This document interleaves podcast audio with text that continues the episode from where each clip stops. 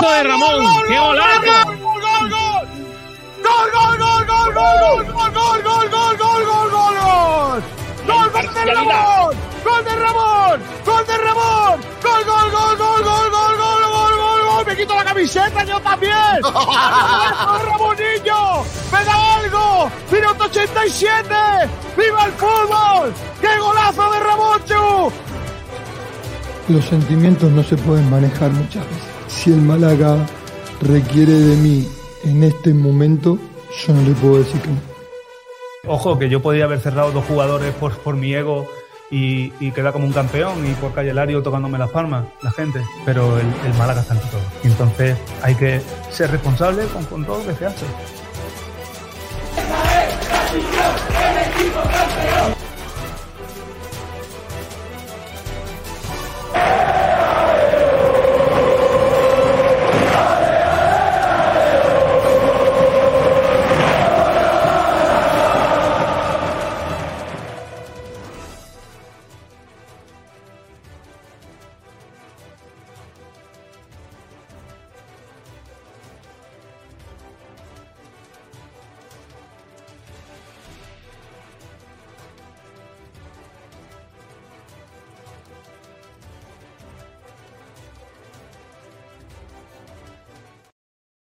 Tenemos que hablar de, de, varias cositas, del Unicaja, del Polideportivo y en concreto del Málaga Club de Fútbol.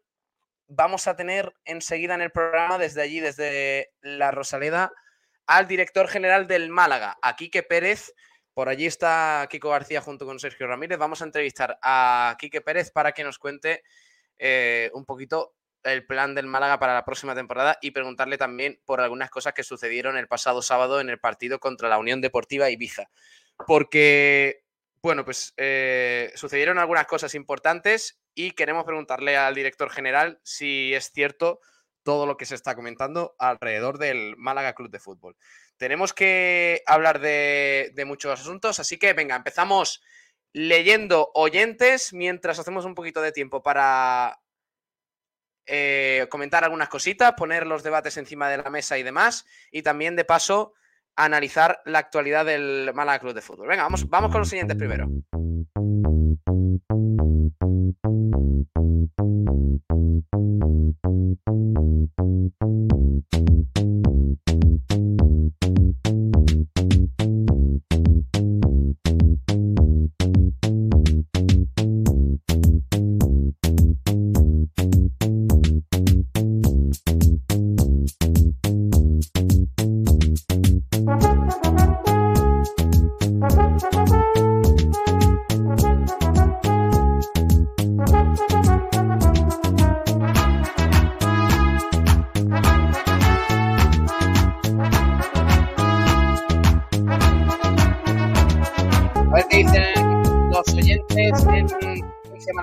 Que comenzamos en este 29 de mayo, post elecciones municipales en España.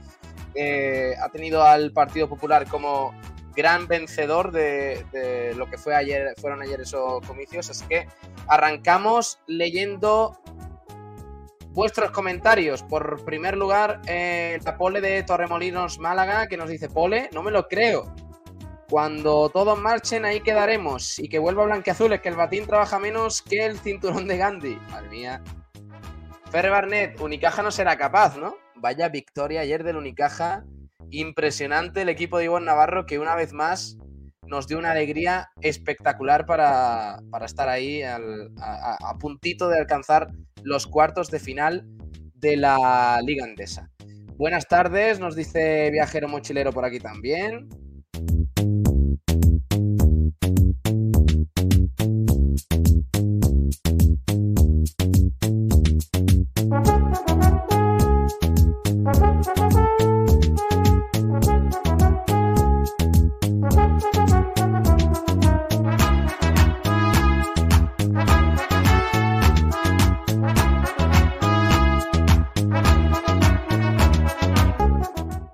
Ayer ganó el Unicaja en, en Tenerife 59-72, una victoria muy importante que le coloca a un triunfo el próximo jueves en, el Carpena de alcanzar las semifinales donde podría enfrentarse al Fútbol Club Barcelona.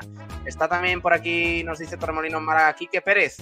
Eh, ¿Para qué renuevas entrenadores si no tenías director deportivo? ¿Hasta dónde ha llegado la influencia en el plano deportivo del administrador judicial? ¿Ha hecho algún fichaje directo?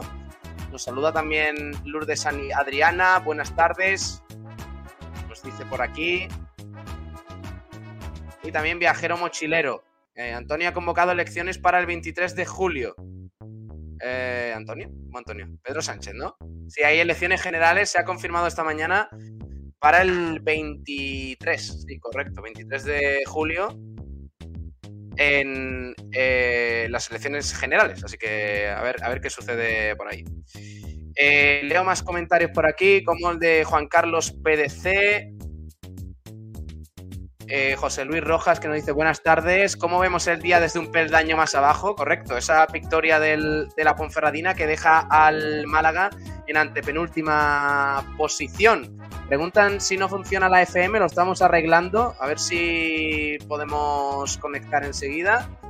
Y Antonio Hurtado, que también nos dice por aquí, ayer Unicaja y el Costa del Sol dando la cara y poniendo el nombre de Málaga alto, igualito que los pobres niños ricos del sábado. Bueno, eh, ahora enseguida vamos a hablar de todo eso, pero antes de nada vamos a hacer repaso de prensa mientras llega Kiko García y compañeros. Eh, vamos a poner un poquito de musiquita por aquí y, y enseguida vamos con el resumen de prensa. Venga, vamos.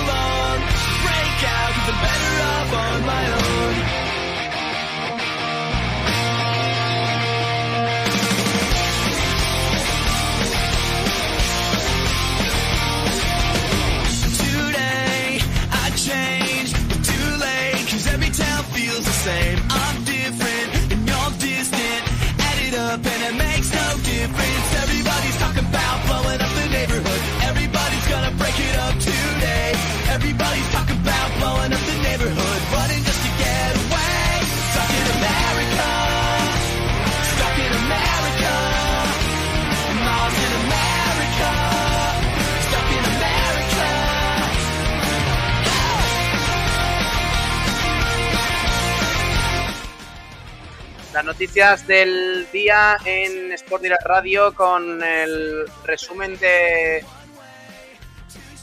de lo que está pasando del fin de semana en Sport Direct Radio.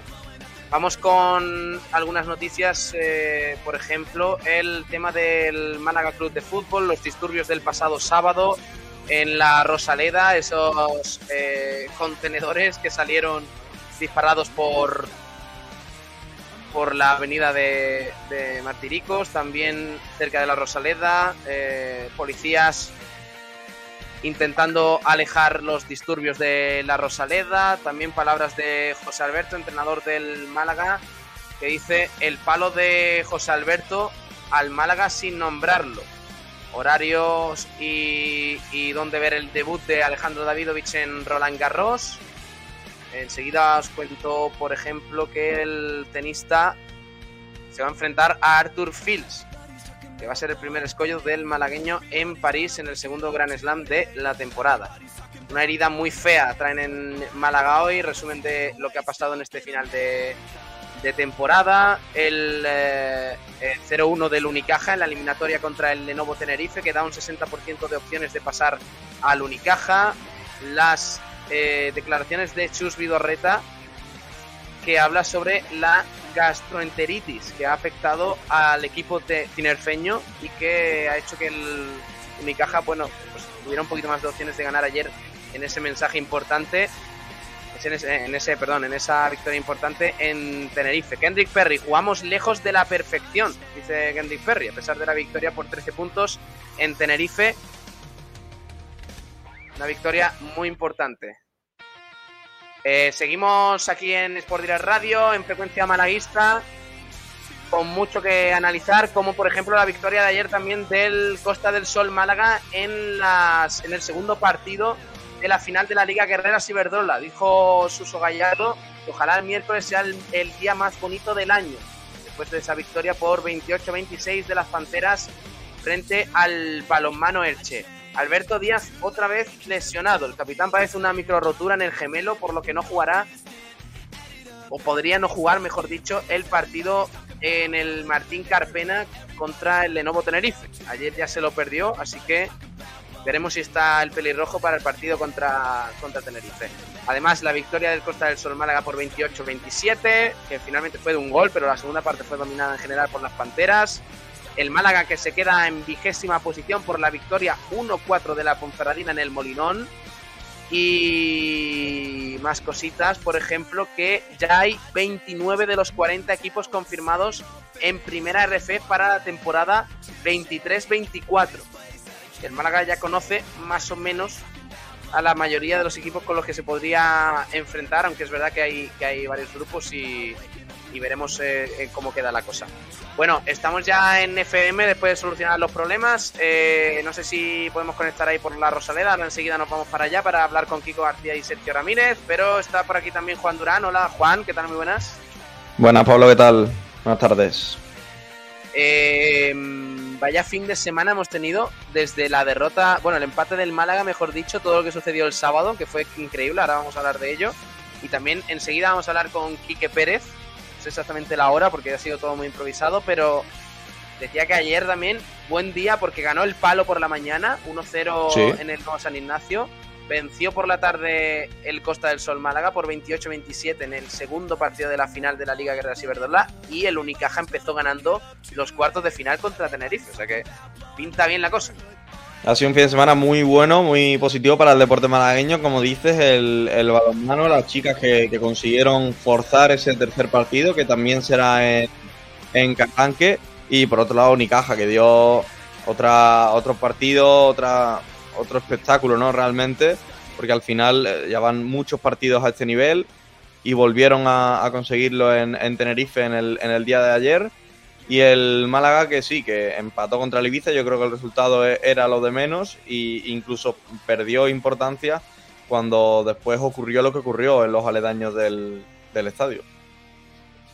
Ahora enseguida vemos algunos vídeos de lo que pasó. Por desgracia, el, partido contra el Ibiza y, el empate, el partido tan patético del Málaga y, ese final de temporada tan triste, eh, quedó a un lado. O sea que es difícil hoy que hagamos un análisis criticando a los, a los eh, jugadores, que es lo que deberíamos hacer, porque por desgracia hubo una cosa más importante el sábado en la Rosaleda, que fueron aquellos disturbios. Y además gente que salió mal parada, gente que solo estaba esperando eh, para ver a los jugadores salir, para pedirles explicaciones de, esta, de este final de liga eh, y que encima se llevó también algunos, algunos eh, golpes por parte de la policía que entró a saco y bueno, intentó digamos, alejar esos disturbios que se estaban produciendo cerca de, de la Rosaleda. Todo nace también hay que decirlo de mm, bueno, pues la apatía de los jugadores no solo en el partido, sino posteriormente, después del pitido final, cuando no salen al terreno de juego para despedirse de la afición y eso hace que incluso en el estadio hubiera gente que estaba a punto de saltar al césped y, y liarla más todavía. O sea que es que mal por todas partes. Fue un desastre lo del sábado. Exactamente. Yo creo que, no se salva ninguna parte. Yo creo que los jugadores deberían de haber ido a acercarse al menos a, la afición o tampoco dar una vuelta de honor, ¿no? Pero sí que pedir perdón a las distintas zonas de la, grada y, deberían de haberlo hecho, más que salir al centro del campo, que fue como una despedida quizás algo fría a la temporada. A su vez, en, puedo entender a los jugadores que no lo hicieran por peligro a que hubiese una, invasión de campo, que luego se demostró que invasión de campo no hubo, pero, pero sí que la, actitud sí fue agresiva por parte, por sector de, por cierto sector del, del muy, muy minoritario, pero fue agresiva por ese sector. Y, luego fuera la Rosaleda yo diferenciar, diferenciaría totalmente en dos partes.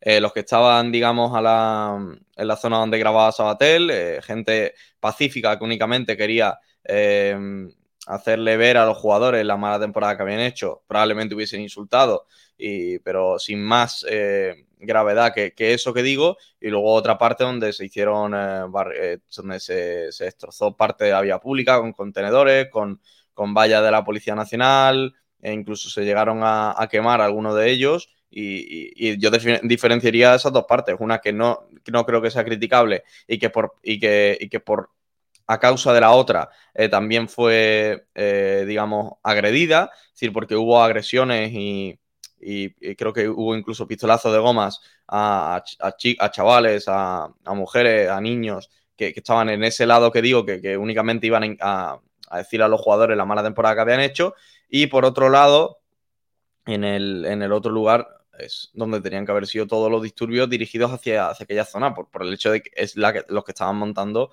la, gravedad de la situación. Bueno, estamos preguntando varias cositas en el día de hoy, eh, los debates, pero por supuesto, eh, hoy ha sido muy improvisado la, entrevista que vamos a tener enseguida con, con Quique Pérez, director general del Málaga. Eh, así que enseguida lo anunciamos un poquito más para que vayáis entrando, entrando en el programa y os vayáis uniendo a todo lo que tenemos por delante, porque estamos preguntando varias cositas, como por ejemplo, ¿creéis que eh, los jugadores del Málaga debieron salir para despedirse de la afición tras el partido ante el Ibiza. Eh, también preguntamos sobre, ya que ha finalizado la temporada, sobre el jugador excelencia del Málaga durante toda la temporada. Eh, ya podéis votar a través de Twitter y a través del chat. Y la siguiente cuestión es sobre el vinos y eventos del Unicaja, el mejor jugador del partido contra Lenovo Tenerife. y damos cuatro opciones, una encuesta con cuatro opciones, Kendrick Perry, Dylan Osetkowski, Tyson Carter y Darío Brizuela. Ahí podéis votar para mm, elegir al mejor jugador del Unicaja en el partido de ayer contra Tenerife. Luego escuchamos a Ivonne Navarro y luego analizamos esa victoria del Unicaja en el primer partido de los cuartos de final de la Liga Endesa. Eh, vámonos a la Rosaleda, que está por allí Kiko García junto con Sergio Ramírez. Hola, chicos. Hola, eh, Pablo, ¿qué tal? Muy buenas. ¿Qué tal? ¿Cómo estáis? Estáis en buen sitio, ¿eh? No me, digáis por, no me digas por qué, pero te iba a decir Antonio. No, de verdad, ¿eh? Lo primero que se me ha pasado por la cabeza es decirte Antonio. Guay, empezamos bien. Hola chicos, ¿qué tal? Buenas tardes a todos. Bueno, pues aquí estamos en la sala de prensa del Estadio de la Rosaleda. Hoy vamos a tener eh, con nosotros a partir de la una del mediodía aproximadamente al director general del Málaga, Quique Pérez, que nos va a hablar de esa actualidad de la última hora del, eh, Málaga. Eh, la primera entrevista de Quique Pérez ya con el Málaga en, después del, eh, final, de final, de temporada. con el descenso a primera RFF. Y quiero matizar las palabras de Juan Durán de hace un instante, ¿vale? Eh, eh, la, policía el otro día, las fuerzas del orden público, intervino para despejar la calle, puesto que la calle estaba siendo tomada por el público, ¿vale? En general, por las personas en general una parte de la calle estaba siendo tomada por unos vándalos que estaban rompiendo mobiliario público, que estaban quemando mobiliario público y que estaban haciendo disturbios. Exactamente. La otra parte de la calle era gente eh, que estaba haciendo gritos eh, más o menos enfadados o más o menos insultantes o amenazantes, pero estaban simplemente mostrando su eh, parte de, contrariedad sobre lo que había pasado durante toda la temporada. Quiero matizar sobre todo las palabras a la hora de decir que eh, se lanzaron bolas de, goma. de goma contra el público. Eso no es verdad. Bueno, sí, sin, eh, digo sin darle a la gente, pero se, lanzaron pistolas. No, no, no, pero, se lanzaron. Al aire. Se fueron disparos al aire para, para de advertencia para que la gente no, la pero Hubo, hubo pistoletazos de goma obviamente, obviamente no fueron a la cabeza de las personas, por supuesto. Pero hay, que, matizarlo. Porque ah, entiendo, entiendo. Sí, sí, sí, entiendo, entiendo. No es lo mismo que alguien le dispare con un de esto de goma a la cabeza a alguien que. Se puede malinterpretar, sí, lleva razón. Correcto. Y sobre todo, yo quiero desde aquí decir que la policía estaba haciendo su trabajo, que es un trabajo que seguramente no quisieron hacer. Es decir, ellos le encantaría que hubiera terminado el partido y se acabó pero tenían que facilitar la salida de los profesionales del, recinto, del estadio. Y estaremos de acuerdo, García, que vídeos de algún que otro policía mancha la imagen de todos los que hicieron, yo creo que un buen trabajo el otro día. Porque si hemos visto vídeos donde hay algunos que, desmedidamente y por el cargo que, ocupaban en ese momento, eh, yo creo que es eh, hacen cosas que no deben de hacer. Por ejemplo, hay un vídeo que es lamentable, que es un, un, malaguista, básicamente totalmente pacífico, que le hace a la policía pues, con las manos, por favor, calma, calma, diciendo que, se van de allí, pero que no vayan a más. Y, le dan, y, lo que hace, y lo que hace el policía es darle una colleja. yo creo que ahí. Déjame, yo creo que ahí. No sabemos ni de dónde vienen esas personas, ni qué estaban haciendo esas personas, ni cómo es el, transcurso de ese tal, ni, ni yo no justifico lo que hace la policía, te estoy diciendo que están haciendo su trabajo y que dentro no pasa nada, no pasa nada el trabajo de la policía. no pasa nada por decir que puede ser que algunos eh, policías se, Puede ser, no ocurrió, Ocurrió, ocurrió, se nada, Que la policía, por ser la policía, no, no deja de poder equivocarse. Correcto, pero por supuesto. insisto que no podemos entrar en, en, no de lleno en lo que de realidad tenemos que criticar, que una serie de vándalos, otra vez los mismos, que conoce perfectamente el club, que conoce perfectamente la policía, eh, tomaron la calle, asaltaron la calle, pusieron en peligro la, la salud y la integridad física de las personas que estaban haciendo una muestra de, en, libertad, sin ningún tipo de duda y sin ningún tipo de, otros condicionantes de repulsa a la temporada que había hecho el club, que estaban en su total eh, derecho y que por culpa de que esos vándalos de siempre se hayan tenido que meter por medio a familias, niños, etcétera, que estaban en una zona en donde bueno, realmente estaban e-, expresando su, opinión de lo que había sido la temporada. esos vándalos, por cierto, que no son, que no son 15-20. Que, que, nos quieren convencer de que no, esos son unos cuantos, son 15. Bueno, no, no, no, Pablo, la realidad, la realidad es que son 15-20 los vándalos. El problema es que hay una serie, en sí, es que en Málaga hay una serie, hay una serie de personas, Pablo, no, es decir, hay, una serie, no, no, no se ven 15-20, pero los que realmente son vándalos, los que realmente la, forman allí, son menos de 15. El problema es que hay un, grupo, un sector también del malaguismo muy minoritario que les baila mucho el agua y, les gustan las cosas que hacen y, por eso están detrás de ellos, y, pero, no, pero, no forman, pero no forman parte. Son los mismos que la lían cuando van fuera, son los mismos que sí, sí, establecimientos eh, comerciales cuando van fuera. Son los mismos que justificando ser animadores del club, pues eh, hacen las fechorías que hacen y no podemos y deberíamos de estar, ahí sí que deberíamos de estar todos unidos y yo no he visto grandes eh, titulares criticando y denunciando esa, ese, esa, esa manera de actuar. Yo creo que hay que ser mucho más contundente en eso de lo que se está haciendo. Yo lo entiendo porque luego pasa lo que pasa. Los que son contundentes y critican eso, pues van, le tiran las cámaras, le intentan agredir, les escude, escupen, etcétera, etcétera. Y son los mismos, son los mismos, porque a nosotros eh, nos consta que los tienen absolutamente controlados por parte de las fuerzas del orden público. Y lo que hay que exigirle a esas fuerzas del orden público es que se tomen medidas contra esas personas porque saben quiénes son hay nombres y apellidos en esas personas y se tomen medidas para que no accedan a las, instalaciones deportivas. Y, hay que exigirle, hay que exigirle con todas las, de la ley y que se aplique, fíjate que son muy listos, porque no lo hacen dentro del estadio, lo hacen fuera, porque las, las leyes de la, ley antideportiva o ¿cómo se dice? La ley mm, del deporte es mucho más dura con ese tipo de actos que la ley normal. Y, a ellos les fastidia eso. Por eso lo hacen fuera.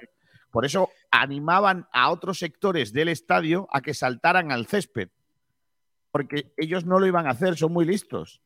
Saben que si saltan al césped hay una serie de multas muy importantes y muy elevadas para ellos y, por supuesto, la prohibición de volver a entrar en un recinto deportivo.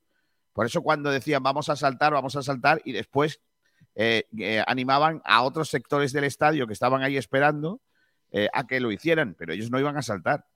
Son muy listos en Bueno, era, algo, era, algo, era algo mutuo, ¿eh, García? Yo creo que según vimos las imágenes era algo mutuo. Entiendo tu punto de vista, pero yo creo que fue algo mucho más mutuo, es decir, de gente del estadio que estaba. También hubo mucha gente que eh, la realidad es que era un momento de tristeza, yo creo, por el último partido del Málaga en fútbol profesional. Y, eh, por ejemplo, la gente que había al lado de Sabatel, que estuvimos viendo en el, en, el directo, estaba absolutamente de coña en el estadio. Eh, y al final yo creo que fue algo, algo mutuo. Sí, tanto unos se decían como otros de, que saltase. Yo, yo quería decir hoy que mm, al comienzo, que se, que se me ha olvidado, me gustaba el corte hoy para empezar, Kiko, lo que pasa es que no lo tenía, de, de ese político que pones tú a veces que dice estoy hasta los de nosotros. Pues básicamente yo quería decir eso de eh, refiriéndome, ya que pertenecemos a la prensa, refiriéndonos a la prensa, porque me parece tristísimo eh, el bienquedismo que, que está utilizando mucha parte de la prensa para, para no alterar y para no meterse en, en- problemas en el barro y para no decir las verdades que son que, que básicamente hay un sector muy radical dentro de la Rosaleda por el cual, y esto lo hilo con lo segundo que yo quería decir, si yo fuera malaguista normal y corriente, es decir, ni, ni de grada de animación ni de tribuna, un malaguista que se pone en, eh, arriba del todo en, en gol, que tiene su abono ahí tranquilito y que quiere ir el sábado o el domingo a ver el partido del Málaga porque se divierte con su hijo o su hija. Yo, después de ver lo que pasó el sábado, yo el año que viene no me hago abonado, o si soy abonado, yo no voy a la Rosaleda, porque me pareció un esperpento. Y yo, si fuera aficionado y malaguista, de los que me gusta disfrutar del deporte, oye, que, que soy malaguista, pero que, que no depende mi vida del, del Málaga, que si el Málaga se va a pique, yo no voy a saltar al campo y voy a poner en problemas a un policía para que para demostrar que yo soy más malaguista que nadie y que todo esto, que está muy bien, que el Málaga es un desastre y lo que, lo que dije el otro día, eh, la actitud de los jugadores es lamentable y ojalá eh, en, lo, en su carrera, por lo que han demostrado muchos de ellos y, y demás, no les vaya tan bien como seguramente le irá porque son algunos de ellos bastante buenos a nivel futbolístico, seguramente. Eh, y que no salieran el otro día después del partido a dar la cara y aguantar eh, lo que le tuviera que decir la afición de, todo ello, me parece lamentable. Y por parte del administrador también la falta de autocrítica que mostró la semana pasada en la rueda de prensa es terrible, patético. Ahora bien, eh, el sábado los ultras y los radicales a los que mucha gente defiende y a los que mucha gente no quiere eh, exponer desde la prensa por miedo a, esa gente le hizo un favor al Málaga, al administrador y a los jugadores, porque hoy no, no estamos hablando de los jugadores y del patético rendimiento que han dado durante, durante la temporada, sino de lo que hicieron el sábado, que fue lamentable, poniendo en apuros a la gente de seguridad del Málaga, a la gente que trabaja en el Málaga y que no tiene ningún, mm, ninguna responsabilidad en lo deportivo del equipo. Y a, la, y a la policía, en definitiva, que también estuvo en aprieto durante muchos momentos. Fue patético lo del sábado. Yo además quiero añadir, estoy totalmente contigo en ese mensaje, quiero añadir y me gustaría comentar en que, eh, y además lo que voy a decir probablemente no, no sea muy, no sé, mu- muy de cara a la galería, pero es lo que pienso y es lo que, es lo que me pasa por la cabeza y tengo que contarlo y decirlo, por mucho que haya gente que no, que no lo comparta. Yo entiendo que los jugadores no salieran al centro del campo, al campo ah, el otro día. Es que yo lo entiendo completamente. Es que he visto imágenes de los jugadores del Dortmund el otro día después de hacer la pifia y perder la liga. Eh, he visto imágenes de Las Palmas eh, eh, recordando las imágenes en donde el año en el que no consiguieron el ascenso. Eh, he visto y he recordado las imágenes del Málaga cuando no consiguió el ascenso, pero el escenario es absolutamente distinto. O sea, están pidiendo que salten al campo. ¿A qué? ¿A que le insulten? ¿A qué? ¿A que les digan, le amenacen, vamos a saltar? Mm, Es que, mm, ¿qué necesidad tiene un jugador que es profesional? Podrá ser muy malo. Podrá haber sido lo perro que haya podido ser con, el escudo y que se haya arrastrado en los campos, cosa que yo creo que no es así. Pero bueno, eh, ¿qué quiere? ¿Qué quiere que haga? ¿Salga al campo a qué? ¿A que le insultéis? Pues que me parece realmente es normal que no salgan. Es lógico. Y además, si yo fuese policía, le diría a los jugadores, ni se os ocurra. ¿Por qué? ¿Para qué? ¿Para que haya un conflicto? ¿De verdad creéis que si los jugadores saltan al terreno del juego se hubiera evitado el resto de cosas? Yo creo que no. Yo tengo muchas dudas. Yo creo que si los jugadores saltan al terreno de juego, aguantan el chapetón de lo que le iban a decir, eh, los aficionados radicales hubieran ido también a formar, así es que ya lo tenían previsto. ¿Quién va al campo con una con una con un pasamontañas en el mes de mayo? ¿Quién me lo, quién me lo dice? Quien va con un pasamontañas en el mes de mayo al campo es o, por- por- porque quiere, puede pretender que la líe o hacer algo que no le vean la cara. Y eso estaba previsto. Estaba previsto perfectamente. Se sabía. Igual pasase lo que pasase fuera de, este, terminar el, partido como terminarse. Eh, que no os lleven al huerto. No nos lleven al huerto. Que hubiese estado bien que los jugadores salieran y aguantaran el chaparrón y que no sé qué. Sí, pero el ambiente no era para eso, de verdad. Yo, si hubiese sido eh, guardia, eh, en este caso algo que ver con la responsabilidad eh, de seguridad del estadio, hubiese probablemente hubiera dicho que los jugadores no salieran otra vez. Eso es mi opinión. Después, en, e, ese orden de cosas, cuando Pellicer sale a la, a la, rueda de prensa y dice eso de, no, los jugadores yo no creo que deban salir y tal, yo creo que ahí es cuando, cuando ya todo el mundo se da cuenta de que no van a entrar. Sí. Y a partir de ahí viene Viene cuando la matan y cuando la gente ya se va hacia la zona de salida de los coches. Es que no lo entiendo. Es decir, si, amenazas con invadir el estadio, mm, no de la forma más pacífica que se pueda hacer, eh, evidentemente, invadir el estadio no creo que sea, para por, invadirlo, ¿no? Es decir, van a invadir el campo, amenazas con eso, más todo lo que ha ocurrido durante el partido, todo lo que se ha cantado, eh, contra los jugadores, contra el, cuerpo técnico, contra los propios trabajadores del club, creo que no tiene ningún sentido decirles que, suban cuando ha ocurrido todo lo que todo lo que ha ocurrido, porque es que no se va a solucionar nada. Lo único que va a, ocurrir es que van a estar cinco minutos de la misma forma. Incluso podría haberse alterado más la, la situación con los jugadores sobre el campo. Y no me vale, por cierto, lo de que los jugadores no salieron al, campo a, saludar. Que lo hicieron de una forma quizás demasiado tímida, estoy de acuerdo, pero los jugadores al término del partido se fueron al centro del campo y aplaudieron a, la afición. Yo creo que eso ya vale. yo creo que eso ya vale. Pero bueno, hay opinión para todos los gustos. Yo entiendo que, la gente piense, que yo creo que no. Eh, pensar, en, poneros la cabeza en las imágenes que hemos visto, ¿eh? Alguien quemando un contenedor eh, si, os dais cuenta, esa gente lo iba a hacer, pasase lo que pasase en el centro del campo. Eh, salieran o no los jugadores. Iba, yo, digo, así. Yo digo una cosa para los oyentes, porque creo que, hay mucho, mucha gente que está esperando otro, otro mensaje. Si estáis esperando. Por cierto, chicos, comunicado, oficial, del por ahí. Vamos. Yo no lo tengo, ¿eh? bueno, sí, lo debo tener. ahora, ahora lo lanzo, a ver. Está en la web, está en la web. Sí, lo acaban, de, lo acaban de anunciar en redes sociales, Pablo. Vale, ahora, lo pongo. Decía que, si hay gente, eh, gente que nos está escuchando, que está esperando que nosotros lancemos otro mensaje, que vengamos y digamos, esto se habría solucionado o el, eh, los ultras no habrían reaccionado de esta manera si los jugadores hubieran salido al campo después del partido contra el Ibiza, eh, de verdad, desconectad la radio, eh, poned Radio María, si queréis, o, cualquier otra emisora, porque es que no lo vamos a hacer. O sea, una, o sea nunca está justificada la violencia ni, ni, los actos vandálicos, sea cual sea. Vamos, si el Málaga último lo mismo. Sobre esto va el comunicado del Málaga, Pablo. Os lo voy a leer. El Málaga quiere manifestar que el pasado sábado vivimos uno de los días más aciagos de nuestra historia el doloroso, desenlace de la temporada con un descenso consumado ha sido desgarrador para la entidad y sus aficionados.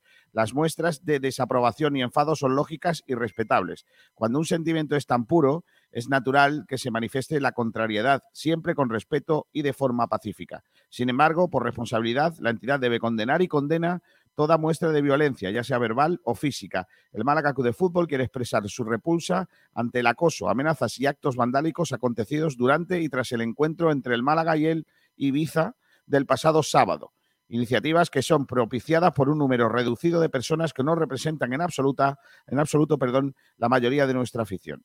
El club entiende el malestar generado por los resultados deportivos, pero no considera que la imposición del terror mediante amenazas, algunas de ellas muy graves, sea el camino para el nuevo proyecto. La Ley 19-2007 contra la violencia, el racismo, la xenofobia y la intolerancia en el deporte es muy clara al respecto, así como normativa específica tanto de la Liga como de la Real Federación Española de Fútbol. La permisividad en este tipo de escenarios es una imprudencia y el Málaga Club de Fútbol no incurrirá en ella. El club, de nuevo, quiere enfatizar que estas acciones no son representativas en absoluto de su gran afición. El malaguismo ha vuelto a demostrar el compromiso y el amor que siente por sus colores de forma ejemplar.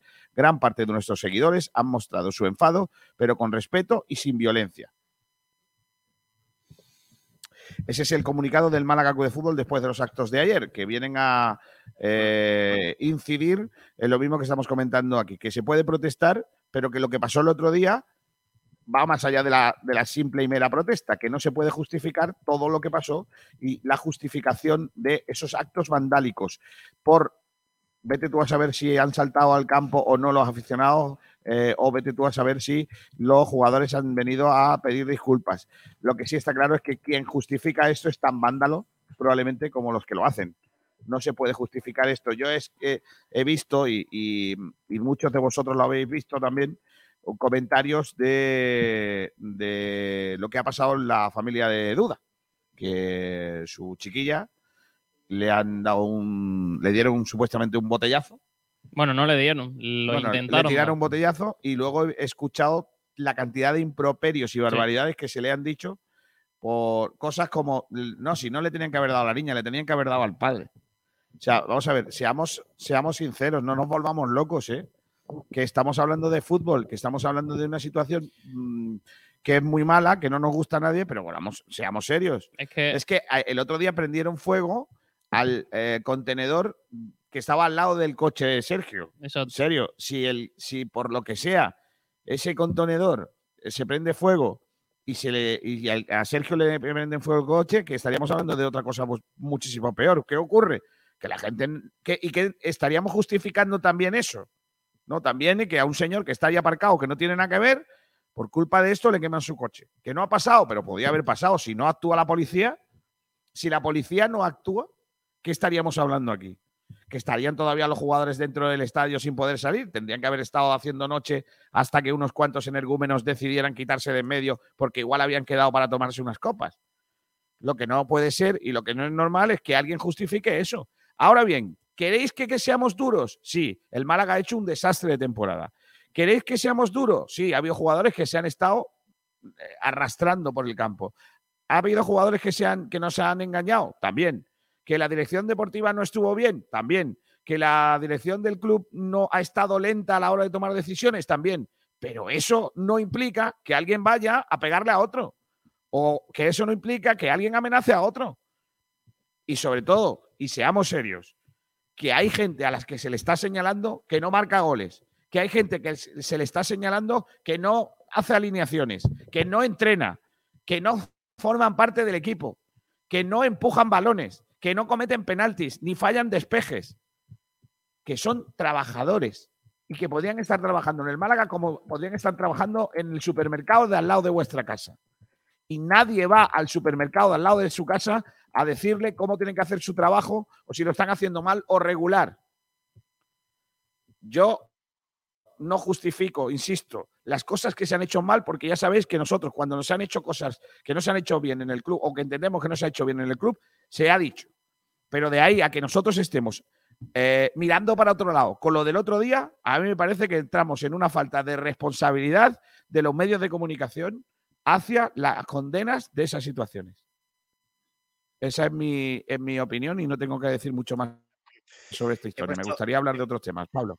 Sí, he puesto una imagen, creo que era de los compañeros de Diario Sur. También hay más eh, imágenes que os voy a ir poniendo también para finalizar con este tema, que yo creo que no debemos incidir demasiado. Ahí vemos un vídeo de lo que pasó después del, del partido.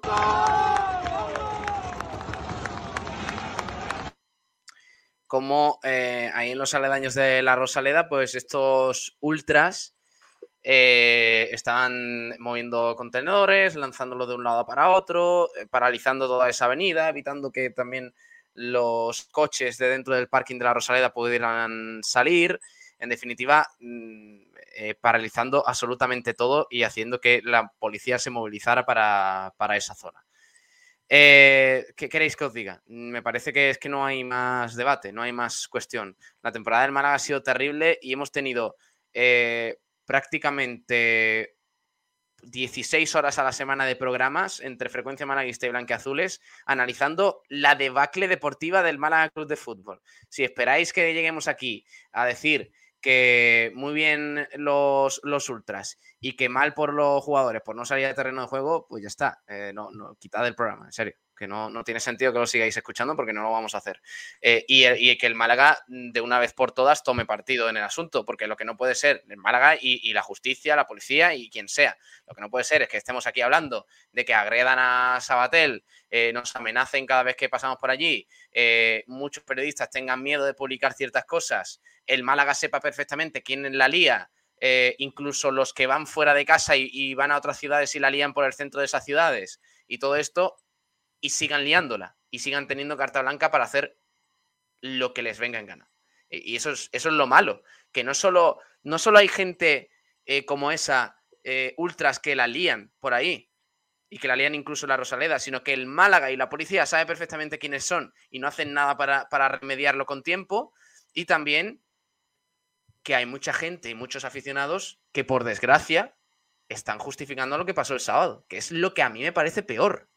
O sea, porque eh, vamos a ver, ¿qué aficionado corriente en su sano juicio, con su familia, con su hijo, a lo mejor que va al estadio, va a querer defender esto?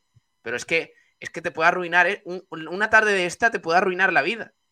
Solo, solo Pablo, solo hay que mirar los comentarios de- del comunicado del Málaga.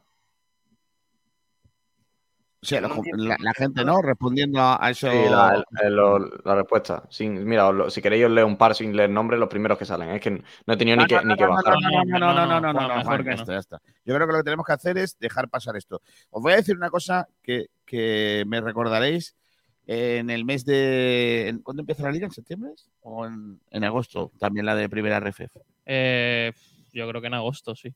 A finales, quizás. Bueno, Hombre, mira quién estoy. Sí, sí. Cuando empiece la liga, jornada 1 de liga, tres puntos. Jornada 2 de liga, tres puntos. Jornada 3 de liga, tres puntos. Todo esto se va a olvidar. Si es que Y ocurre, todo- ¿no, Kiko García? sí va a ocurrir, ya te lo digo yo. Ya te digo yo va a ocurrir. Y cuando ocurra, todos estos se subirán al carrito. Y cuando termine la temporada y estemos mm, festejando el ascenso, Dios lo quiera, todos se subirán al carro. Porque esto es cíclico, ya lo he visto. Mm, Estos mismos, con otras caras, con otros nombres, también quemaban contenedores hace muchos años. No es nuevo, pero pasará. Pasará y el Málaga seguirá. Y seguirá la afición. Y seguirá el abonado y seguirá el abonado de preferencia y seguirá el abonado de tribuna. Seguirán llamándoles a unos come pipas y a otros les seguirán llamando grandes animadores del cotarro. Pero ya sabemos de qué va esto. No es nuevo. Los que somos viejos aquí sabemos que estas cosas pasan. Y pasarán y volverán las oscuras golondrinas, que diría Gustavo Adolfo Becker. Eh, hola, Durán. eh, Juan.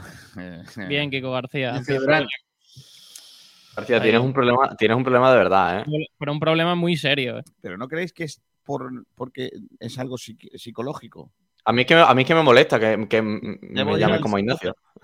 A mí me molesta que me cambien el nombre. ¿Debería ir al psiquiatra? o- Ayer con el balonmano fue espectacular, la verdad. Eh, A lo mejor tiene, no sé, algún problema de dislexia o... Sí. Solo por aguantarte a ti ya tengo uno. Pero-. Kiko, preséntale bien, preséntale bien, di el nombre, que estamos en radio. Hola, joder. Ignacio Pérez, ¿qué tal? Muy buena, Kiko García. Por buenas lo a menos lo ha dicho ¿Qué te bien, ha no ha cambiado qué el te ha- nombre, el, el apellido. ¿Qué te ha parecido el, el comunicado del Málaga? ¿Oportuno? Ve- vengo de la biblioteca, no me he enterado de nada. ¿Cómo? Ya me extra- Un- de- Si, me, si me hace un resumen... No, Una no, persona imagino- de Sport no, Radio no, en una no, no, biblioteca, Kiko Oye, García. No, no, es como... ¿Se eh, confirman que no quedan camisetas en las tiendas? del- Pues no, no, no yo, acabo de pasar y la camiseta azul y blanca sí que sigue quedando. Es Yo verdad, y- estuve- y, de la negra y la rosa es verdad que quedan solo tallas pequeñas. Yo estuve el otro día en la tienda de Larios y estuve hablando con la chica que estaba allí trabajando eh, y me dijo que una auténtica locura. Eh, bueno, eh, Y todos yo- esos que han ido a comprar las camisetas del 50% probablemente no quemarían un... Yo he, visto, bueno. yo he visto muchos vídeos esta mañana eh, de la cola dando la vuelta al- al- a la propia tienda y la verdad que me ha sorprendido bastante. Eh, parece que la iniciativa eh, le ha gustado a la gente y No, nos preguntan que cuánto vale, a mitad de precio, ¿no? sí, eh, 35 sería. unos 35 euros, sí. Vale. Las Depende, tres, ¿eh? Esas porque- las tres camisetas. Depende, porque creo que la camiseta, eh, la primera camiseta tenía un precio inicial Tiene- de 70 Y, y, luego las la, otras creo que valen la otra 65. 65. Entonces Sí. varía un poco el, el- el precio final. Bueno, eh, dentro de un momento, dentro de un ratillo, eh, tenemos eh, previsto que llegue aquí Quique Pérez eh, para hablarnos de esta historia, eh, de, de este, de cómo se vivió el otro día eso, pero también de la actualidad del Málaga, porque eh, Sergio, el otro día, en, estos mismo, en este mismo lugar donde nosotros nos encontramos en, Sí. eh, en estos momentos, el propio Sergio Pellecer ya habló de que hoy lunes ya iba a haber reunión con, eh, con Loren para ir viendo cómo planificar la temporada. Sí, habló aquí en rueda de prensa tras el partido. La primera noticia que dejó es que si nada raro ocurre será entrenador del Málaga Club de Fútbol la próxima temporada y confirmó también lo que, lo que tú has dicho. Iban a hablar después del partido, justo después de la rueda de prensa comentó Pellicer que iban a comenzar a, a hablar Loren y él, lo hicieron y bueno, pues hoy estaba prevista también la reunión, yo creo que para dejar los últimos flecos listos y que Pellicer a todos los términos sea entrenador del, del Málaga la próxima temporada en Primera Federación. Bueno, él mismo lo confirmó, ¿no? En la rueda de prensa post Sí, sí. partido. Así que, bueno, lo que, lo que sí que me parece positivo es que inicie este nuevo eh, periplo en segunda, en, en segunda iba a decir, en primera RFF, con eh, ya el director deportivo que ha sido presentado, ya sabemos el entrenador que aparte conoce bien el club y conoce bien a algunos jugadores que se van a quedar. eh, una nueva cara como Quique Pérez que inicia de verdad un nuevo proyecto eh, y veremos finalmente quién se queda, ¿no? porque yo creo que va a determinar mucho lo que va a ser este Málaga de, en primera RFF. Bueno, pues eh, eh, tras ese comunicado seguramente vendrán eh, más cuestiones y, bueno, en- enseguida vamos a estar con ya con nuestro invitado que está por aquí, Quique Pérez, llegando a la sala de prensa para ubicarse aquí junto a nosotros para hablar de toda esa actualidad del, del Málaga Club de Fútbol. Eh, horas después ¿no? de, de la finalización de, de la temporada. Quique Pérez, ¿qué tal? Muy buenas. Hola, muy buenas tardes. Eh, voy a empezar por lo último, el comunicado ¿no? Eh, que se acaba de lanzar. un comunicado que era necesario, entiende que, que el Málaga tenía que, que mostrar su, su repulsa a lo que sucedió en, en los aledaños de la Rosaleda, sobre todo al final del, del día y, y durante todo el, todo el encuentro. Creo que los que dirigimos un club de fútbol tenemos que tenemos esa responsabilidad, ¿no? Creo que lo que pasó lo que pasó el sábado fue fue muy fuerte, por lo menos en, en mi opinión, que soy el director general. Y, y vamos, eh, creo que es algo que estamos eh, obligados por todo. Por primero, por responsabilidad. Eso en principio de todo. Pero bueno, sí que es verdad que al final llega un momento que, fíjate, que hasta me haces esa primera pregunta, como poniendo en duda al final, se pone en duda porque ya cualquier cosa que, si se hace el comunicado, se hace. Si no se hace, es que estamos a favor de, de lo que pasó. Si hacemos una rueda de prensa sobre eso, es que se le da más importancia. Mm, me estoy empezando aquí a dar cuenta que, que pase lo que pase, si lo haces porque lo haces, si no lo haces porque no lo haces. Yo he venido hace tres meses y medio aquí. Lo que viví el sábado pasado no lo he vivido en 23 años que llevo trabajando en el mundo del fútbol y nadie me ha regalado nada. Soy un chico de Vitoria que vino aquí del Cádiz Club de Fútbol de Primera División. Vine con toda la ilusión del mundo, que la tengo intacta y lo que no voy a tolerar son actos como los del pasado sábado. Si a la gente le parece normal o si, o si la gente cree que, que el Málaga no tiene que condenar lo que pasó, pues bueno, pues cada uno, por supuesto, es libre de opinar lo que quiera. Pero vamos, mm, yo eh, creo, vamos, que estoy en mi obligación, en mi obligación como director general de una institución como el Málaga Club de Fútbol. ¿Le sorprende la, la falta de contundencia a la hora de criticar eh, prácticamente todas las instituciones, estamentos, lo que pasó el otro día? ¿Le, ha, ha- notado usted que le falte contundencia al mensaje? Bueno, es que a mí me sorprenden tantas cosas aquí en tres meses y medio que, que bueno, pues será cada uno, cada uno lo normalizará o, o lo podrá pensar que es normal. Para Quique Pérez, repito, de Vitoria, que he venido aquí del Cádiz hace tres meses y medio, sin conocer a nadie. lo que vi el otro día es intolerable. Intolerable. El, el Málaga está planteándose hacer acciones eh, contra el sector más crítico sobre lo que pasó el otro día. ¿Estáis planteando eh, poner algún tipo de denuncia, algún tipo de alguna acción judicial? Al final ahí nosotros, nosotros eh, abrimos la, la Rosaleda y, y tenemos aquí un coordinador de seguridad de la Policía Nacional, está, está un director de la Liga de Fútbol Profesional y, realmente cuando, cuando pasan en el recinto o fuera del recinto de- del estadio, dentro de un partido de fútbol, actos como los del otro día, el, el Málaga no, el Málaga eh, eh, hará lo que le digan las autoridades que están por encima de ello eh, hacer. Nosotros no, no tenemos la, la potestad sancionadora. Nosotros haremos lo que lo que nos digan lo que lo que vieron. Mm. ¿Cree también por ese lado que si se que entiende los que quieren justificar todo lo que ocurre después del partido en que los jugadores no salgan al terreno de juego es eh, no sé, es decir, demasiado un brindis al sol. ¿Se hizo bien en que los jugadores no salieran? ¿Mantiene que esa era la postura adecuada? Mira, las cosas pasaron como pasaron. La vida no puedes echar marcha atrás. Yo viví lo que viví, cada uno lo vivió de una manera y yo lo que viví es algo... Yo tenía una cena personal y no pude ir. Yo trabajo aquí 14, 15 horas al día. La gente dirá que es lo normal. Perfecto, efectivamente, para eso me pagan.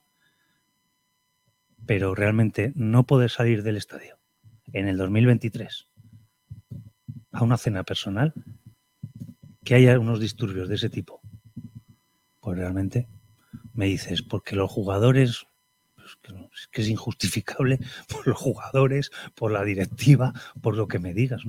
Que la violencia, tanto verbal como física, o sea, no se puede normalizar nunca. Y, realmente lo que estoy es profundamente dolido, triste y, mm, y ojalá hubiera sido un mal sueño. Todo, todo el, el año ha sido una pesadilla para el Málaga, pero que ha, rema- ha rematado, como, como bien dice, con este, con, esta, con este mal sueño, esta pesadilla que fue lo del otro día, ¿no? Porque los trabajadores del, del club no tienen culpa de. No son los que matan, meten goles, no son los que rematan, no son los que corren o no corren, y, pagar justos por pecadores al final. Y sobre todo, una parte de la afición que estaba ahí esperando a salir a los jugadores, incluso algunos, pues a despedirse de ellos, porque probablemente ya no los vuelvan a ver más otros que estaban allí por, por- como repulsa, oye, mira, que no me gusta cómo se ha jugado, no, no pueden estar a la misma altura de unos energúmenos que van a otra cosa. Yo creo que, que- que esa es la gran diferencia entre lo que ocurrió y lo que debería haber ocurrido, porque es entendible que la gente vaya a esperar a los jugadores para que se vayan allí, que haya gente que aplauda o haya gente que, que critique, pero de ahí a lo que sucedió hay un mundo y que yo creo que superamos líneas rojas que no se deben superar dentro del, del mundo del fútbol. Sí, sí, es que le toca a quien le toque. Es que son, efectivamente, como tú dices, son líneas rojas. Son líneas rojas que, que bueno, que, que efectivamente el equipo ha estado 41 de 42 semanas en descenso.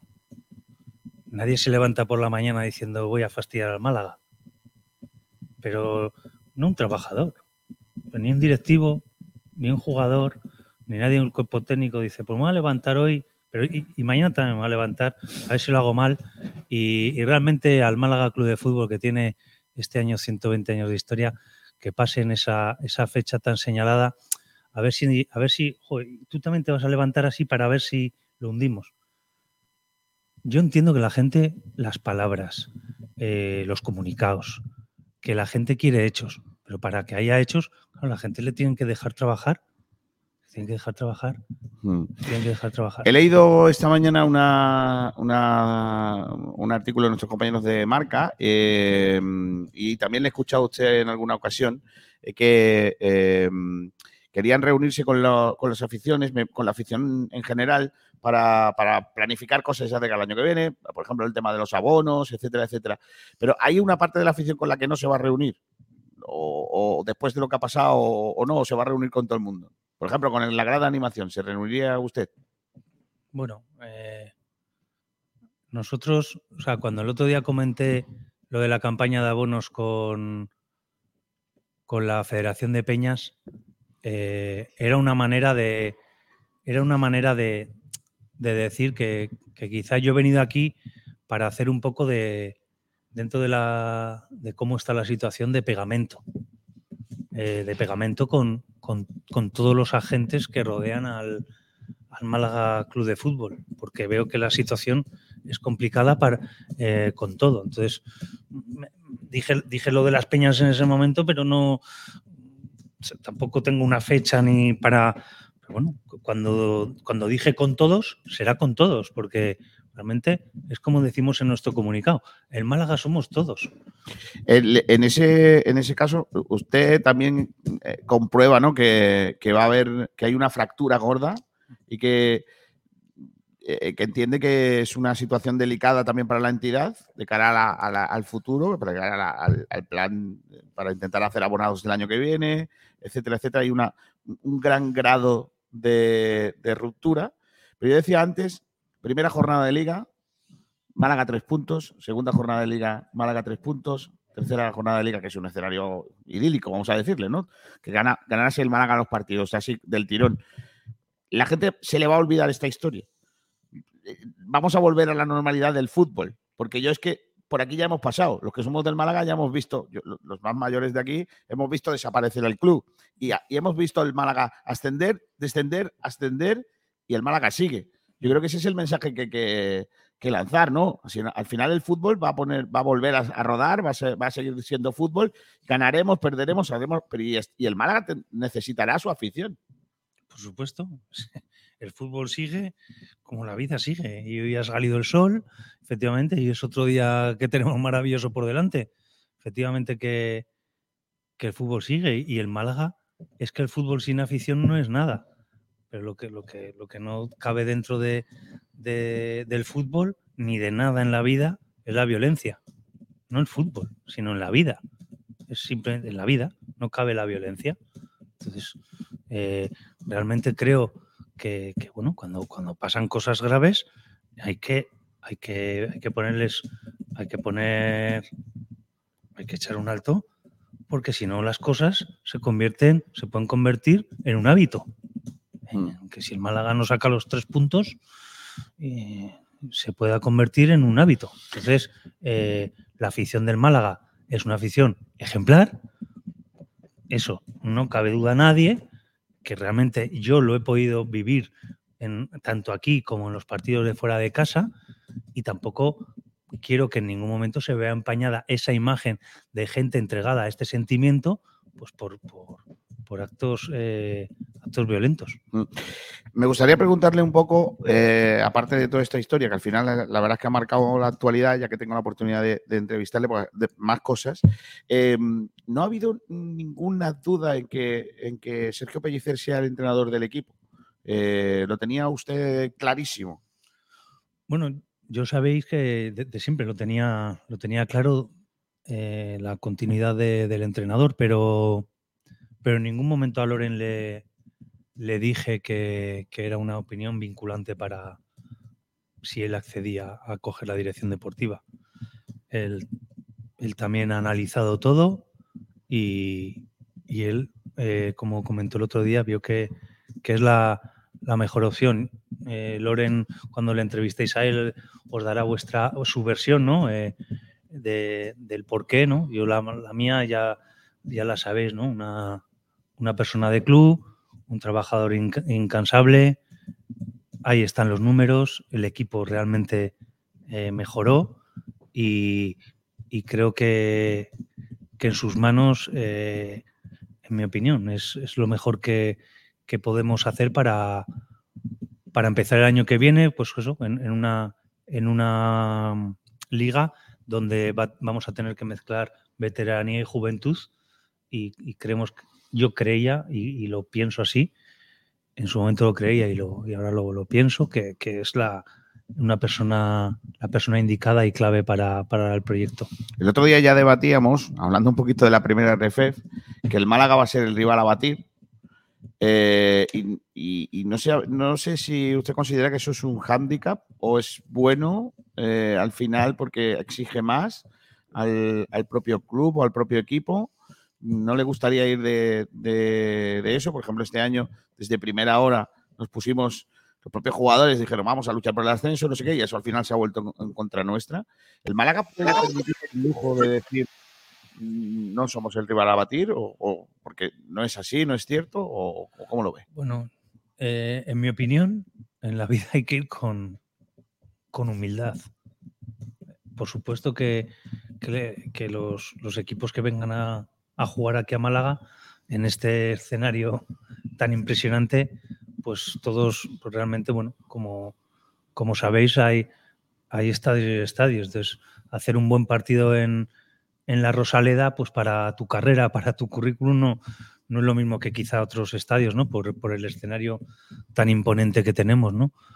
Pero yo, yo, no, yo no pienso que, que tengamos que pensar en ningún momento que, que somos el equipo a batir porque empezamos todos con cero puntos.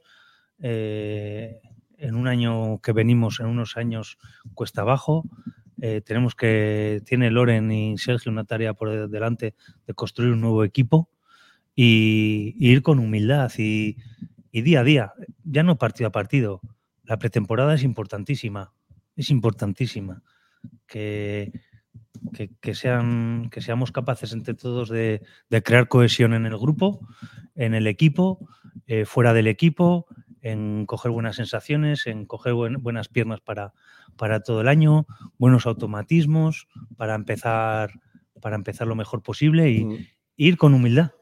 Decía también en la reunión, aquel, aquella matinal que tuvimos, que había algo que le había llamado la atención de la, configuración de lo deportivo en el equipo, que era la poca continuidad que habían tenido, por ejemplo, los delanteros, que no habíamos repetido delanteros, que, que en cambio sí habíamos repetido con mediocampistas, que ya habíamos visto que el equipo no funcionaba por ese lado. Pero es que ahora tenemos que partir de cero. O sea, ahora tenemos que hacer prácticamente una plantilla nueva. Ahora se van a tener que hacer otras cosas. Efectivamente, mira, ¿te acuerdas bien? Sí. Toma, Ya. es que toma notas, toma apuntes. Sí, sí, efectivamente. Bueno, eh, que es lo que, lo, que, lo que te he comentado también antes, ¿no? Nadie se levanta por la mañana diciendo voy a hacer las cosas mal. Salieron mal, han salido mal, se ha pedido perdón, disculpas y hay que mirar para adelante en la vida, porque si no, eh, no podemos estar todo el- toda la vida mirando atrás, ¿no? En, en las planificaciones. Es lo que es, tenemos lo que tenemos y ahora tenemos que mirar, tenemos que tirar para adelante. ¿Y qué tenemos ahora? Pues efectivamente, que hacer un equipo. Pero un equipo en mayúsculas. Equipo, la palabra, digo en mayúsculas, no por, aparte de un, de un Sí, buen por, equipo, por digo- grandiosidad, no, sino digo, por, por digo lo- por, por los un equipo, un equipo de personas, de personalidades, de, de gente cohesionada, de solidaridad, de compañerismo, que entiendan el Málaga, que tengan, que, que entiendan eh, a la ciudad que vienen, a la provincia, la responsabilidad que conlleva venir aquí, el querer venir aquí, el querer apostar personalmente a venir aquí, el querer apostar también incluso económicamente, venir aquí, no venir porque eh, te dan un poco más que no, no, porque quieres en este momento crecer en un equipo como el Málaga Club de Fútbol. Mm. Em, eh, me gustaría que, si- dentro de lo que se cabe, eh, pudiéramos lanzar hoy desde aquí un mensaje de positivismo, ¿no? A toda esa gente que ayer, que, el, que el, otro día salió el sábado del estadio jodidísimo, porque el equipo había, eh, había perdido la categoría, pero tampoco había ganado el partido. Luego se encontró con que no podía coger el coche antes de tiempo porque estaban cortadas las calles. Luego porque no le dejaron eh, decirle a los jugadores adiós o qué malo eres. ¿Qué, mensaje te gustaría que, o que puedes lanzarle al aficionado que está en su casa jodido, pero que, quiere ver algún brote verde? Pues mira, eh, eso, incluso también, eh, hoy no sabía que íbamos a tener la entrevista, pero, pero realmente ya me vais conociendo, yo soy una persona muy optimista por muchas cosas personales que me han pasado en la vida fuera, fuera del fútbol, ¿no? Y yo, yo siempre soy optimista con todo. ¿Qué les diría? Que vamos a, que lo hemos dado todo, que lo vamos a dar todo, que ha venido un director deportivo con una experiencia contrastada, está responsabilizado con el proyecto, eh, el entrenador más responsabilizado que nunca con el proyecto. Que, que Quique, eh, aunque llevo poco aquí, sé perfectamente ya el club y la ciudad y la provincia que es. Y que el llamamiento que les hago es que, que estemos más juntos, que nos ayudemos, que nos ayudemos. Que efectivamente, que lo que esté mal, decirlo, por supuesto, pero no, no instalarnos en la crítica permanente, porque los pensamientos negativos lo- en tu cabeza lo único que es, te, te crean, te llevan a más pensamientos negativos. Mm. El otro día leía un libro que tenemos 60.000 pensamientos diarios. Entonces, mm, si todos son negativos, imagínate la máquina que tenemos ahí Madre mía. que es, vamos a intentar hacer eh, una campaña de abonados eh, para, pa- para premiar a toda la fidelidad que han tenido con nosotros.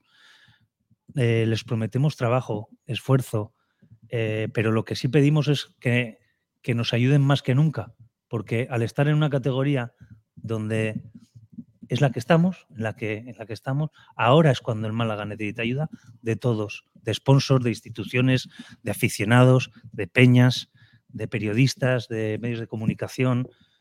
Nosotros vamos a tener que trabajar aún más que los demás, porque yo siempre digo en el trabajo, antes de irme digo, ¿el del otro equipo estará trabajando o no? Vamos a quedar otro ratito más, que seguro que no está trabajando. Un ratito más, todos, y trabajar y pensar un poco más en el, en el camino que, que vamos a, a coger. Y que, y que el club se, se, se reestructurará dentro de los parámetros que, que la categoría nos, nos, nos tiene que dar y, y que en breve pues ire- iremos comunicando los pasos. Eh, me gustaría preguntarle por algunas cosas puntuales. Una, el comunicado de la agencia Isafomba, que parece que fue una respuesta eh, directa a lo que dijo usted el otro día en rueda de prensa sobre un jugador que había, que no sé qué, no sé cuánto. ¿Qué le ha parecido la respuesta de la agencia? Pues se debieron dar por aludidos. ¿Hay, hay algún otro caso? ¿Hay más? No, no, Ah, que, justo ellos se, se debieron, se, ellos se dieron por aludidos que ellos son los que, por los que lo decía, cuando hay, cuando hay más, hay más casos de, de renovación. Los demás no han, no han llamado ni han hecho ningún No han hecho nada. ¿no? Pero bueno, a, a lo que, a lo que venía a decir, eh, la verdad que me, me- me pareció curioso eh, que se dieran por aludidos. Eh, lo que yo venía a decir es que, que, que realmente entre todos también tenemos que cuidar ese, ese paso de esos jugadores jóvenes que van a- que juegan o debutan o entrenan con el primer equipo, ¿no? Que, que tenemos que tener esa responsabilidad de decirles bien que todavía no han hecho nada.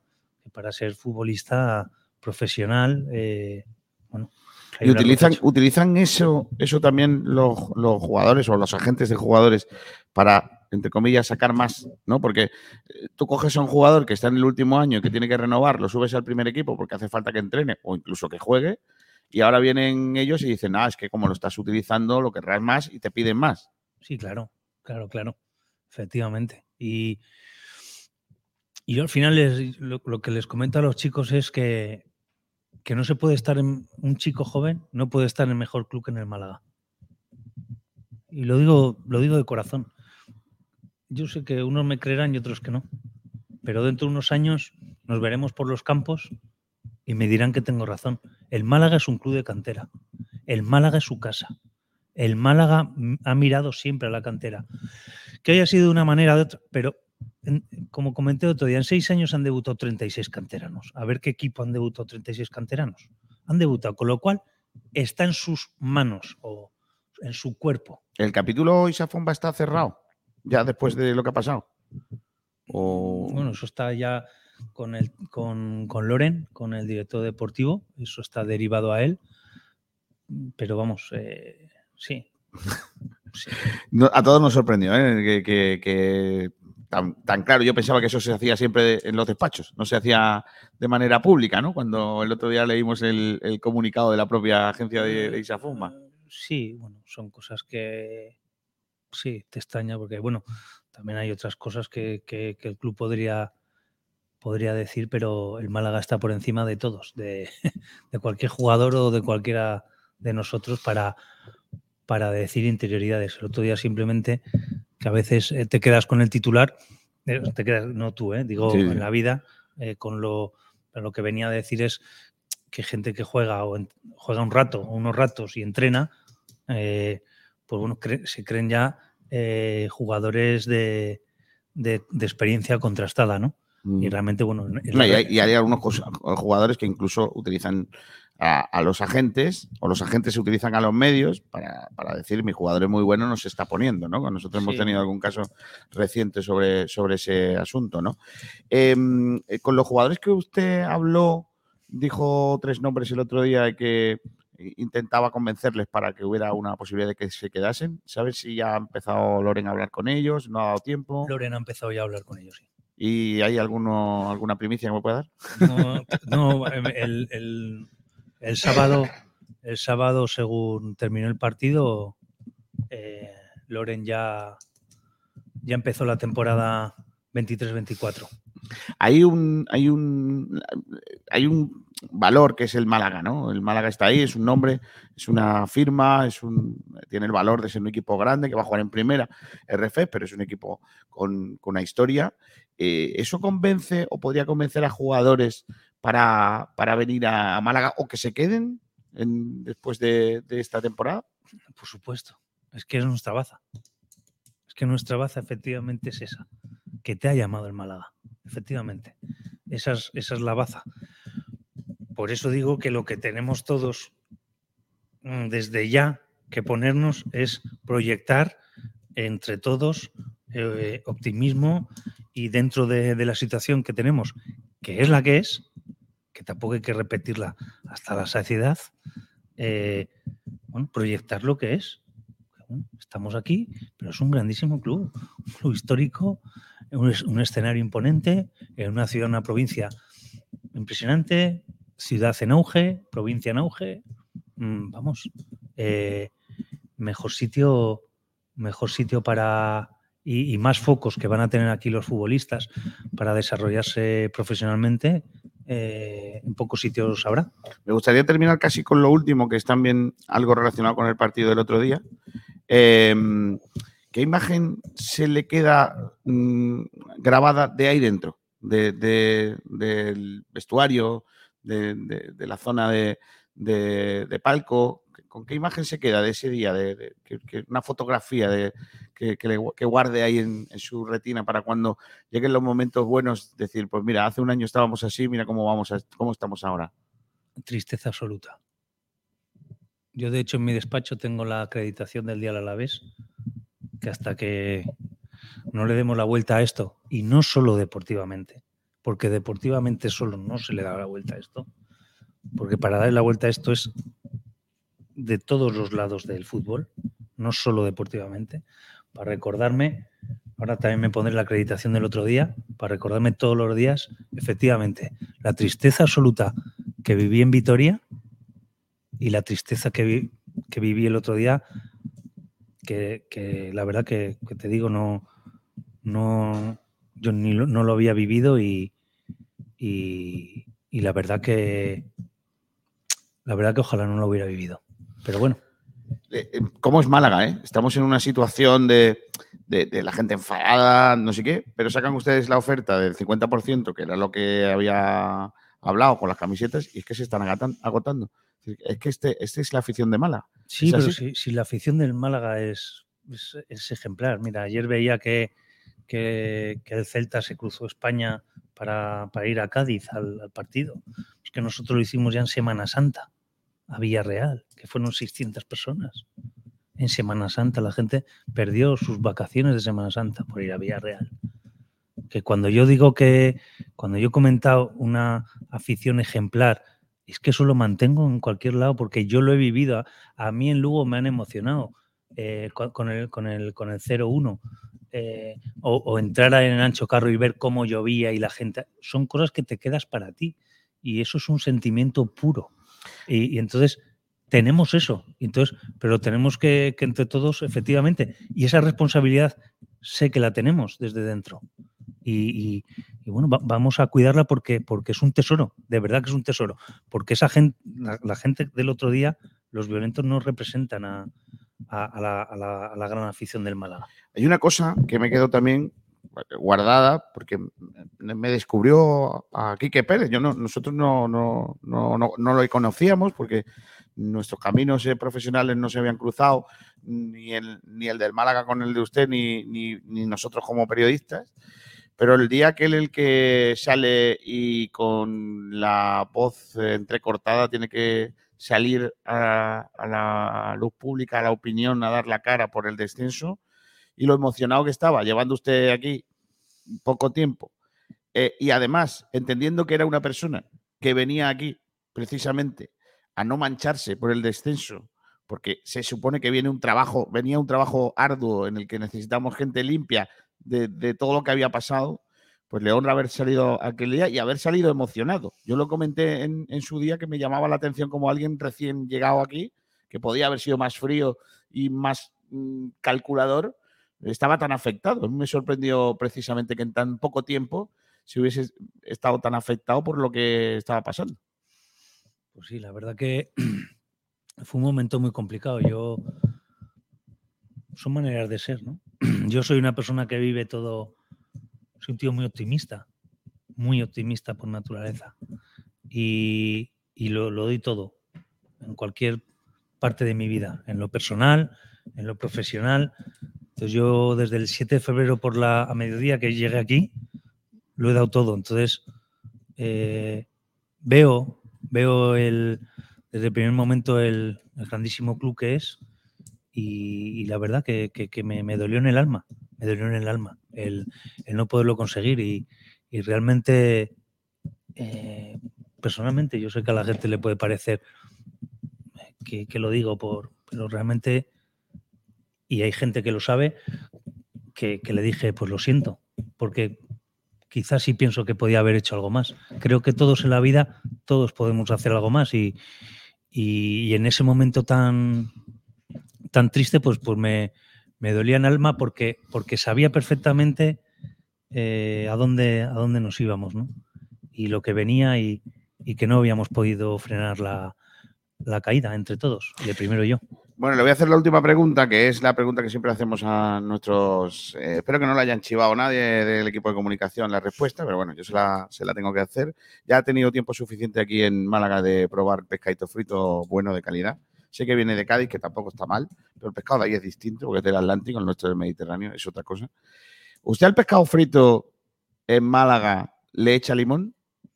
No. Bien. Esta está en la, en la lista de, de los buenos. Es que no. el, no hay que poner nunca limón, es que si no.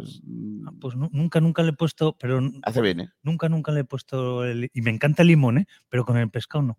Mira qué bien. Pues está, está en la lista de los buenos, ¿eh? Porque hay algún lenguado, ¿verdad, Ignacio Pérez? Que le pone limón al pescado y de, deberíamos de, de, mirar para otro lado, ¿eh? Que Quique Pérez se pone en la lista de los, de los buenos, ¿eh? De esto no le pone pescado, al limón al pescado. ¿no? Claro que sí. Y Quique lo sabe. Claro que sí. Claro muchas que además, gracias. al final es, es, lo que hay. Bueno, Quique Pérez, muchas gracias. Dentro de. Hay mucho trabajo por hacer. Va a ser un verano bonito y largo, intenso. Yo creo que. Yo soy de los que, que, que creo firmemente que el fútbol es también cíclico, que esto ya lo hemos vivido y que dos victorias, tres victorias van a hacernos olvidarlo y, y que vamos a salir adelante y que el Málaga volverá a ser lo que, lo que tiene que ser, seguramente. Totalmente. Eh, el fútbol es cíclico, como la vida. No te va a ir siempre bien, ni nunca vas a ser un desgraciado. Que hemos tocado fondo hemos, para salir para arriba. Hemos. Eh, el, el, ciclo ha durado un montón de años. Ojalá hay clubes que pues, en vez de 25 les dura 5, pero a otros les dura 50. Y a nosotros pues, nos duró 25 por, por, como, por, por diferentes motivos. Y ahora lo único que, ahora lo único que tenemos que hacer es trabajar, trabajar y trabajar y, y cohesionar, y ir todos a una y, y, y nada, eh, crecer con humildad, ser autocríticos y, tirar para tirar para adelante, como pues, es la vida misma, vamos. Pues sí, claro que sí. Quique Pérez, muchas gracias por habernos atendido en el día de hoy, que casi casi ha sido un atraco, pero queríamos aprovechar también la oportunidad que, que nos daban desde el club para hablar con usted y, y, y, saber un poco más de cuál es la situación ahora mismo a día uno después del de, de descenso y empezar una, un nuevo camino. Gracias, Quique. Nada, muchísimas gracias a vosotros y ya sabéis que siempre abierto a, cualquier entrevista o lo que queráis. Muchas gracias. Gracias.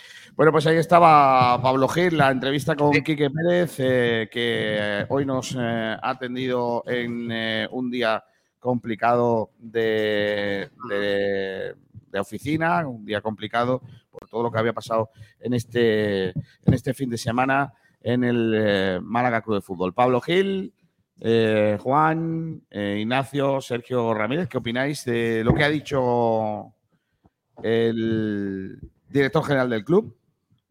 Yo estoy muy de acuerdo con, con muchas de las cosas que, que ha comentado. Eh, es cierto que no nos podemos amparar en esto que ha pasado para evitar la autocrítica de la temporada. Creo que eh, el Málaga tiene que ser muy tajante en todo lo que se ha hecho mal a lo largo de, la temporada para que no se cometan los mismos errores, porque si no vamos a ir para abajo.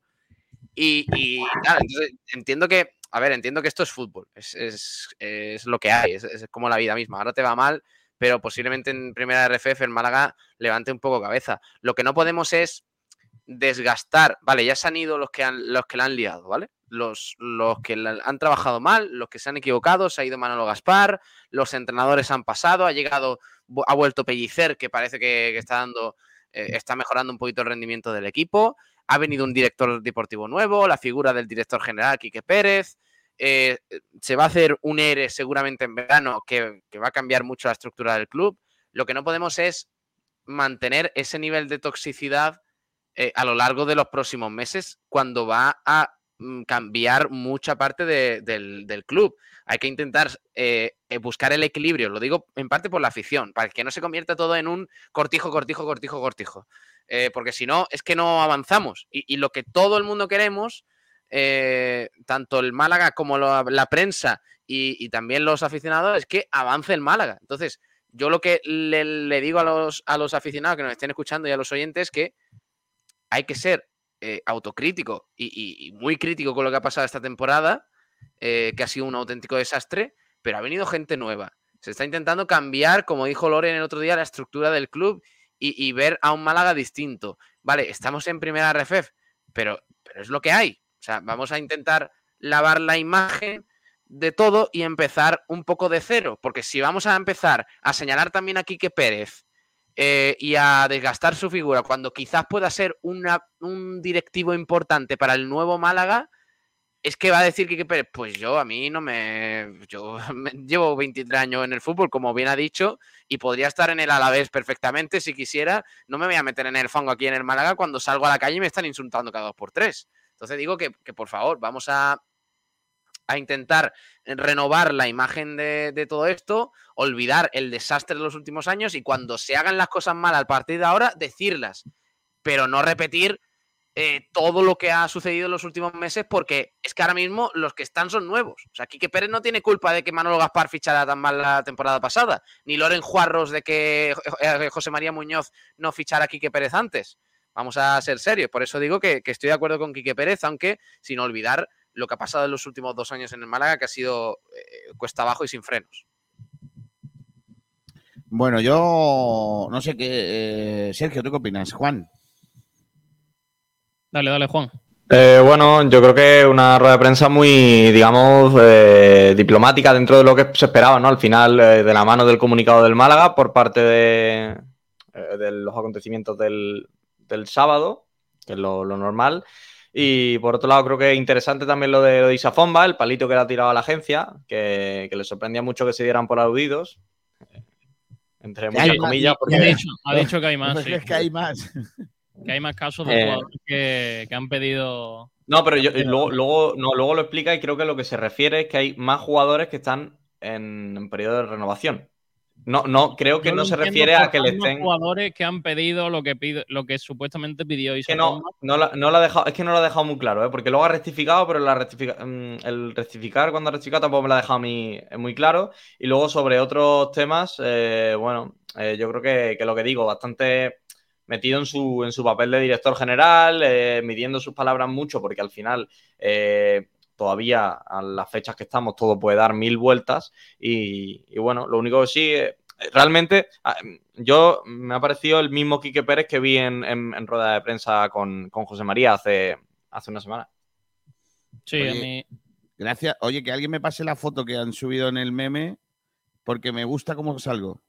Sale favorecido. Salgo favorecido, gracias. No, no sé de dónde lo han sacado, pero ¿Qué está muy meme? bien. ¿Qué gracias. meme? ¿No he visto el meme? No, pero Ya lo veréis. Ya echaréis en una risa luego otra Exacto. vez. Yo ya me estoy meando, o sea que imagínate.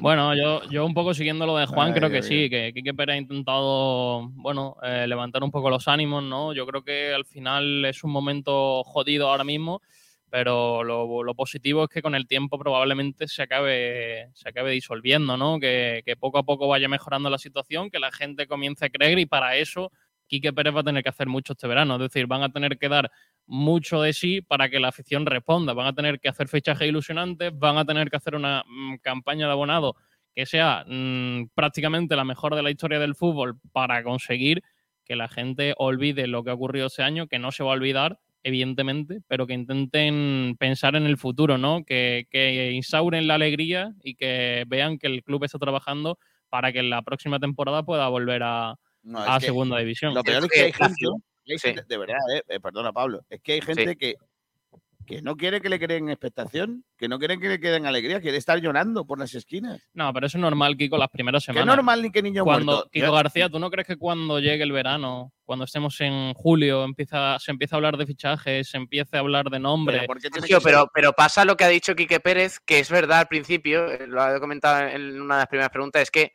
desde que ha llegado él a Málaga, todo es malo.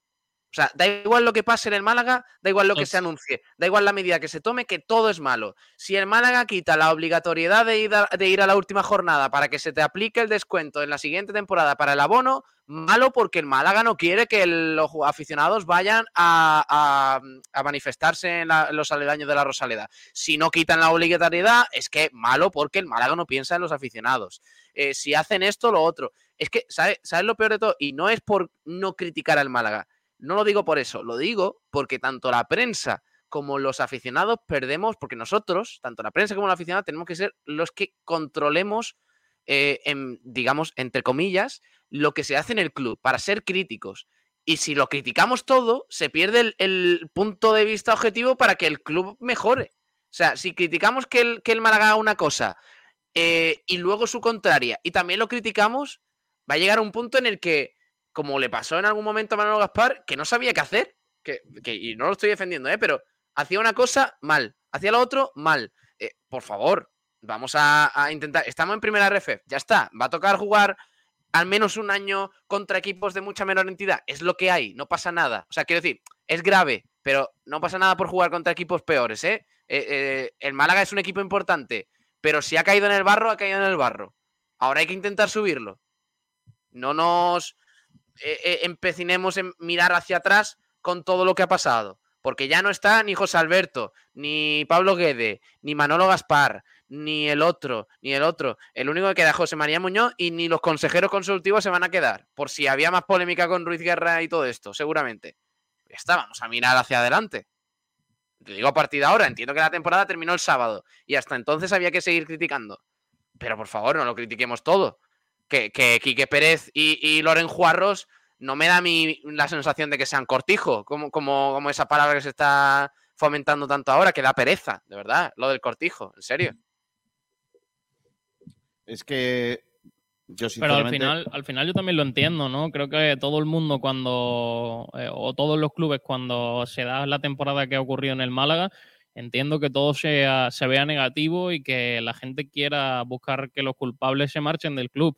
Pero yo entiendo que Quique Pérez y Loren eh, han llegado en, en, por ejemplo, Quique Pérez yo creo que, que sí llegó en, en un momento un poquito más eh, donde podía haber trabajado para que el Málaga no, no hubiera bajado. Pero, por ejemplo, Loren es que lleva cuatro días y no, no le ha dado tiempo a, a nada. Yo creo que no son los verdaderos culpables y que el, el Málaga Club de Fútbol ha trabajado durante la recta final de temporada en traer a la gente que va a trabajar el verano para, para que el año que viene haya un- una plantilla competente y se pueda, y se pueda intentar regresar a, a segunda. Entonces, creo que Quique Pérez y Loren deberían salvarse un poco de, de todas esas críticas, porque creo que no tienen la parte de responsabilidad que en este caso tiene Manolo Gaspar o que tiene el administrador judicial, que son los que llevan aquí durante toda la temporada y los que han confeccionado la plantilla y los que han tomado las decisiones desde que, desde que el pasado mes de julio se decidió quedarse con Guede y se empezó a traer lo- los jugadores que Guede quería. Vale. Eh, Juan, eh, digo Juan. Otra vez. Ignacio, estamos callados. Muy buenas. Eh, bueno, estoy aquí redactando la noticia. Claro. A mí, sinceramente, eh, bueno, me ha parecido muy correcto Quique Pérez. Eh, era, creo yo, eh, una obligación que alguien del club saliese a, a defender, porque eh, es lo que ha dicho antes Pablo eh, y lo que ha dicho también Quique. Es cierto que eh, la temporada ha sido un desastre, que la planificación ha sido un desastre, que el equipo ha estado 41 jornadas de 42 en descenso, que se han hecho las cosas muy mal, pero todo eso no justifica la violencia. No hay nada que lo justifique, absolutamente nada. Y ante estos actos hay que mantenerse tajantes y no pasar ni una, no poner ni un solo pero, porque no los hay. No, No- y no puede Ignacio, perdona que te corte, que lo que tiene que hacer el club no es condenar a toda la afición, es detectar quiénes hicieron lo que hicieron y tomar decisiones sobre esa gente. Es decir, el, el resto de la afición que estaba allí, que es la gran parte de, de toda la- de todas las personas que se dieron cita a la, a la salida de los jugadores, fueron pacíficos. Lo que tiene que hacer el Málaga es detectar esa gente que hizo lo que hizo y tomar decisiones respecto a ellos, porque el Claro. resto de la afición no tiene culpa de nada. Eh, lo que ocurrió después eh, no afecta a ningún grupo, a ningún sector, a nadie.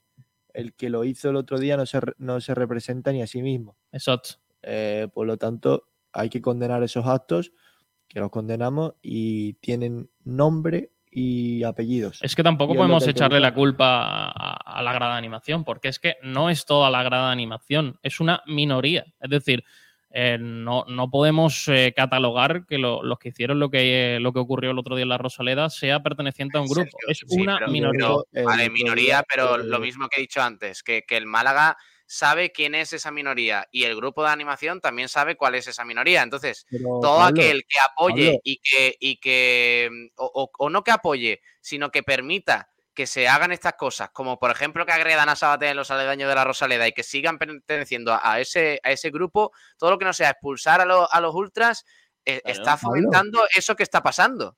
Y es así. Pablo, el, otro día, el otro día yo estuve en la Rosaleda y cuando se acaba el partido, eh, eh, de los 11.000, eh, casi 12.000 personas que había en el estadio, se quedaron más o menos 3.000. Sí, más o menos, sí. Y no solo estaban en la grada de animación, estaban Correcto. todos agolpados en, much- en muchas partes del estadio, con muchas, con muchas pancartas, con muchos... eh, De hecho, de hecho Ignacio, gritos, y aparte, eh, muchos de ellos estaban con los dos pies, con las dos piernas fuera de, de, eh, justo apoyados en la valla para saltar.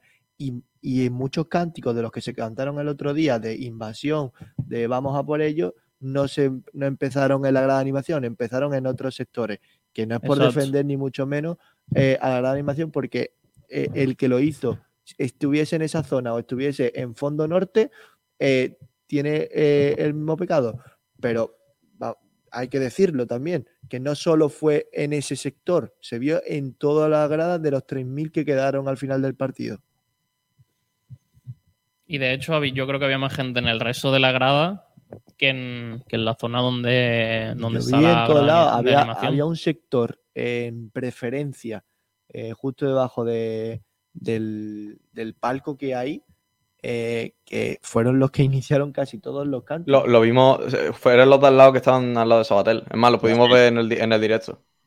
Eh, yo no voy a justificar eh, aquí una cosa que eh, la verdad que me parece lamentable. ¿eh? Por si a alguien le interesa, la, la entrevista a Quique Pérez se hace porque creemos que es la entrevista. Nosotros solicitamos a Quique Pérez hace muchas semanas y hoy ha surgido, pues surge. De manera totalmente improvisada. Ojalá, además. os voy a decir la verdad, ojalá cada vez que pidamos una entrevista nos la den. Sí, porque todavía estoy esperando para hablar con Pepe Mel. Pepe Bel está, mira a ver si está por ahí detrás. Pepe. A, a lo mejor ahora sale, ¿te imaginas que ahora sale Pepe Bel?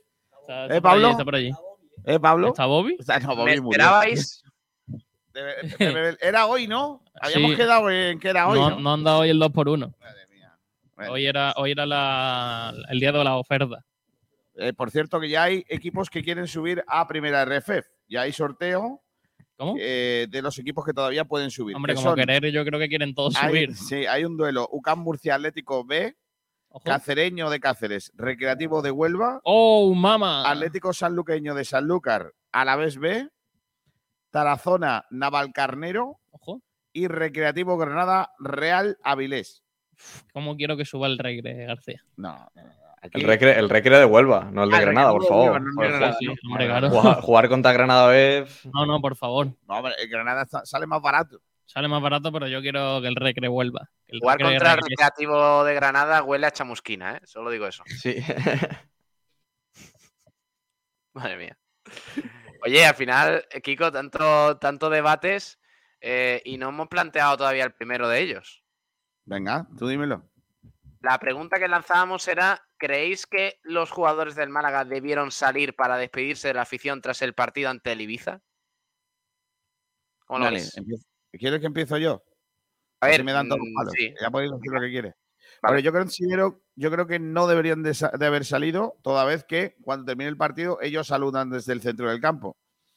Eh, se ve que con eso no vale y que querían algo más. Yo personalmente creo que después de que escuchasen gritos como saltamos al campo y vamos a saltar no sé Yo qué, lo no que sé no cuánto, sabía, no sé si vosotros mm, lo habéis comentado antes, que, que cuando sucedió lo del campo del español contra el Barcelona, aquí hubo gente que, que, eh, intentó promover eso mismo en la Rosaleda. Entonces, claro, si hay esos posibles antecedentes y esas amenazas de invadir el campo y de no sé qué, no sé cuánto, Y una cosa muy importante, Pablo, una cosa muy importante, que el Málaga como entidad tiene que velar por el cumplimiento de las normativas de seguridad.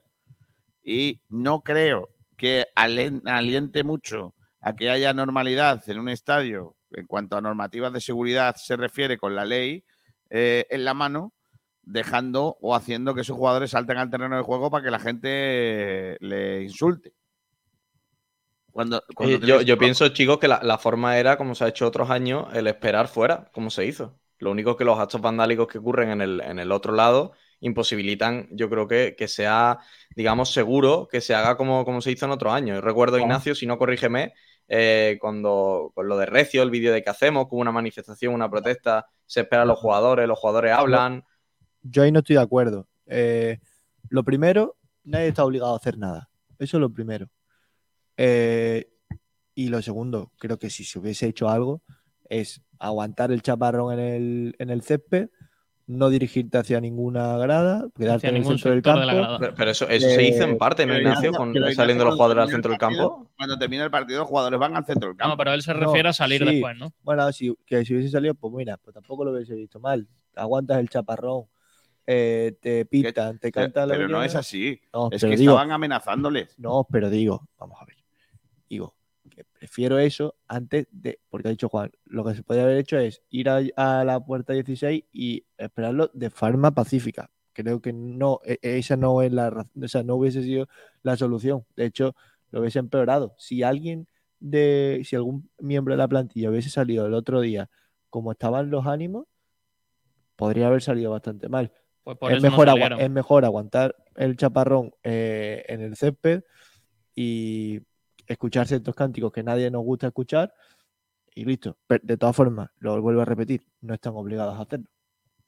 No, a lo mejor podrían haberse quedado en el centro del campo un rato más, pero eh, entiendo que el club, ante, la- cierto, ante chicos- todo lo que ocurrió durante el partido, diría, por favor, no salgáis, eh, aplaudir También- rápido y salir del campo. También estaría bien escuchar la opinión de los jugadores, que no la hemos tenido, y yo eh, no descartaría que la mayoría de ellos quisiesen salir al centro del campo a posteriori del, del encuentro, pero que por razones de seguridad el club le impidiese el, el acceder al, al terreno de No, juego. Y eso, digo, y eso no, a, mí me, a mí me gustaría no saber la opinión yo- de los jugadores. Ya No te me digo yo que la mayoría de ellos no. Ya te digo yo que la mayoría de ellos no. Me- no, me No sé, no sé, no, yo, yo, pre- yo pregunto y a mí, no me a- consta. yo- a mí me gustaría saber la opinión de alguno de los jugadores. no me consta que el club les dijera que no salieran. No me consta. Claro. No me parece a mí que si los jugadores hubieran dicho de salir, mm, no le hubieran dejado salir. No. Si los jugadores dicen salir, los jugadores salen. No, y sobre todo si llega un capitán y habla con la plantilla y ¿Qué dice, capitán? vamos a salir. Si en la plantilla no había un capitán durante No, no, me los refiero, tres si, años. si hubiera ocurrido, Si vino Lago Junior, que ha sido el último en llegar y le dieron el brazalete, ¿cómo sería esa plantilla? pues O, imaginarse. o qué cree- o crees que cuando Quique Pérez dice necesitamos gente que sepa lo que es el Málaga, que sepa estar en el Eso es porque vestuario. este año no lo ha tenido. No lo ha tenido, hombre. Este equipo le ha faltado absolutamente carácter para eso. Pero vamos, eso es otro tema que lo podremos debatir más adelante porque tenemos semana guapa por delante. Eh, yo, yo creo que mm, no es el mismo caso, lo he dicho al principio del programa, no es el mismo caso de cuando tú te eliminan de la Champions o cuando no ganas la liga o te quedas a las puertas de un ascenso, como pasó aquí, que vayas allí a que la afición tal. No es lo mismo. Lo del otro día era otra cosa, porque el ambiente y las connotaciones de improperios, insultos, amenazas, etcétera, etcétera, estaban sobrevolando el estadio de la Rosaleda, nos guste o no. Eh, hay que decir también, los primeros cánticos que yo escuché al menos fue que venga, que venga el equipo, que venga el equipo. No creo que eh, a lo mejor si se hubiesen acercado los eh, no los capitanes, sino los jugadores que a lo mejor eh, no son tan eh, no, no están siendo eh, foco de crítica, como puede ser Lago Junior, el propio Scassi, Rubén Yáñez, a lo mejor hubiese servido para apaciguar el tema y que a lo mejor lo que querían era tener unas palabras, eh, incluso conjurarse antes de, de lo que viene en la próxima temporada y sobre todo el contactar con esas personas que posiblemente algunos de ellos vayan a ser parte importante del próximo proyecto, no lo sé, pero, es cier- pero ah, también hay que decirlo, no creo que no todos los cánticos fueron eh, de eh, os vamos a pegar o vamos después lo vamos a tener, no, no, Eh, fue lo que se vivió y que muchos lo recordaréis, el último partido ante el Getafe con el Málaga certifica el descenso a Primera División. Se pidió también que los jugadores saliesen, salieron algunos. otro ambiente y tú lo sabes. Es que yo lo comparo mucho con aquella temporada. Evidentemente no es lo mismo bajar a, segunda división que a primera RFF. Pero a lo mejor hubiese sido la solución. Que oye, que yo no, yo no voy a justificar nada, porque es, lo que ha dicho Quique, es injustificable. Pero pienso que ah, podría haber sido una, una solución. Yo creo que no, que si salen mal y si no hubieran salido también. Si da igual lo que se haga, si lo ha dicho Quique Pérez. Eh, de No, todas maneras, Juan, eso por supuesto. yo tengo, yo tengo una teoría, perdona a ver si me la compras, y, y seguro que tú, que llevas, más, llevas bastante tiempo en la radio, sabes que lo hemos hecho. ¿Te acuerdas cuando el año pasado Kevin y Brandon y todos estos iban al micrófono de la grada y se ponían a cantar allí con ellos y Sí. todo eso?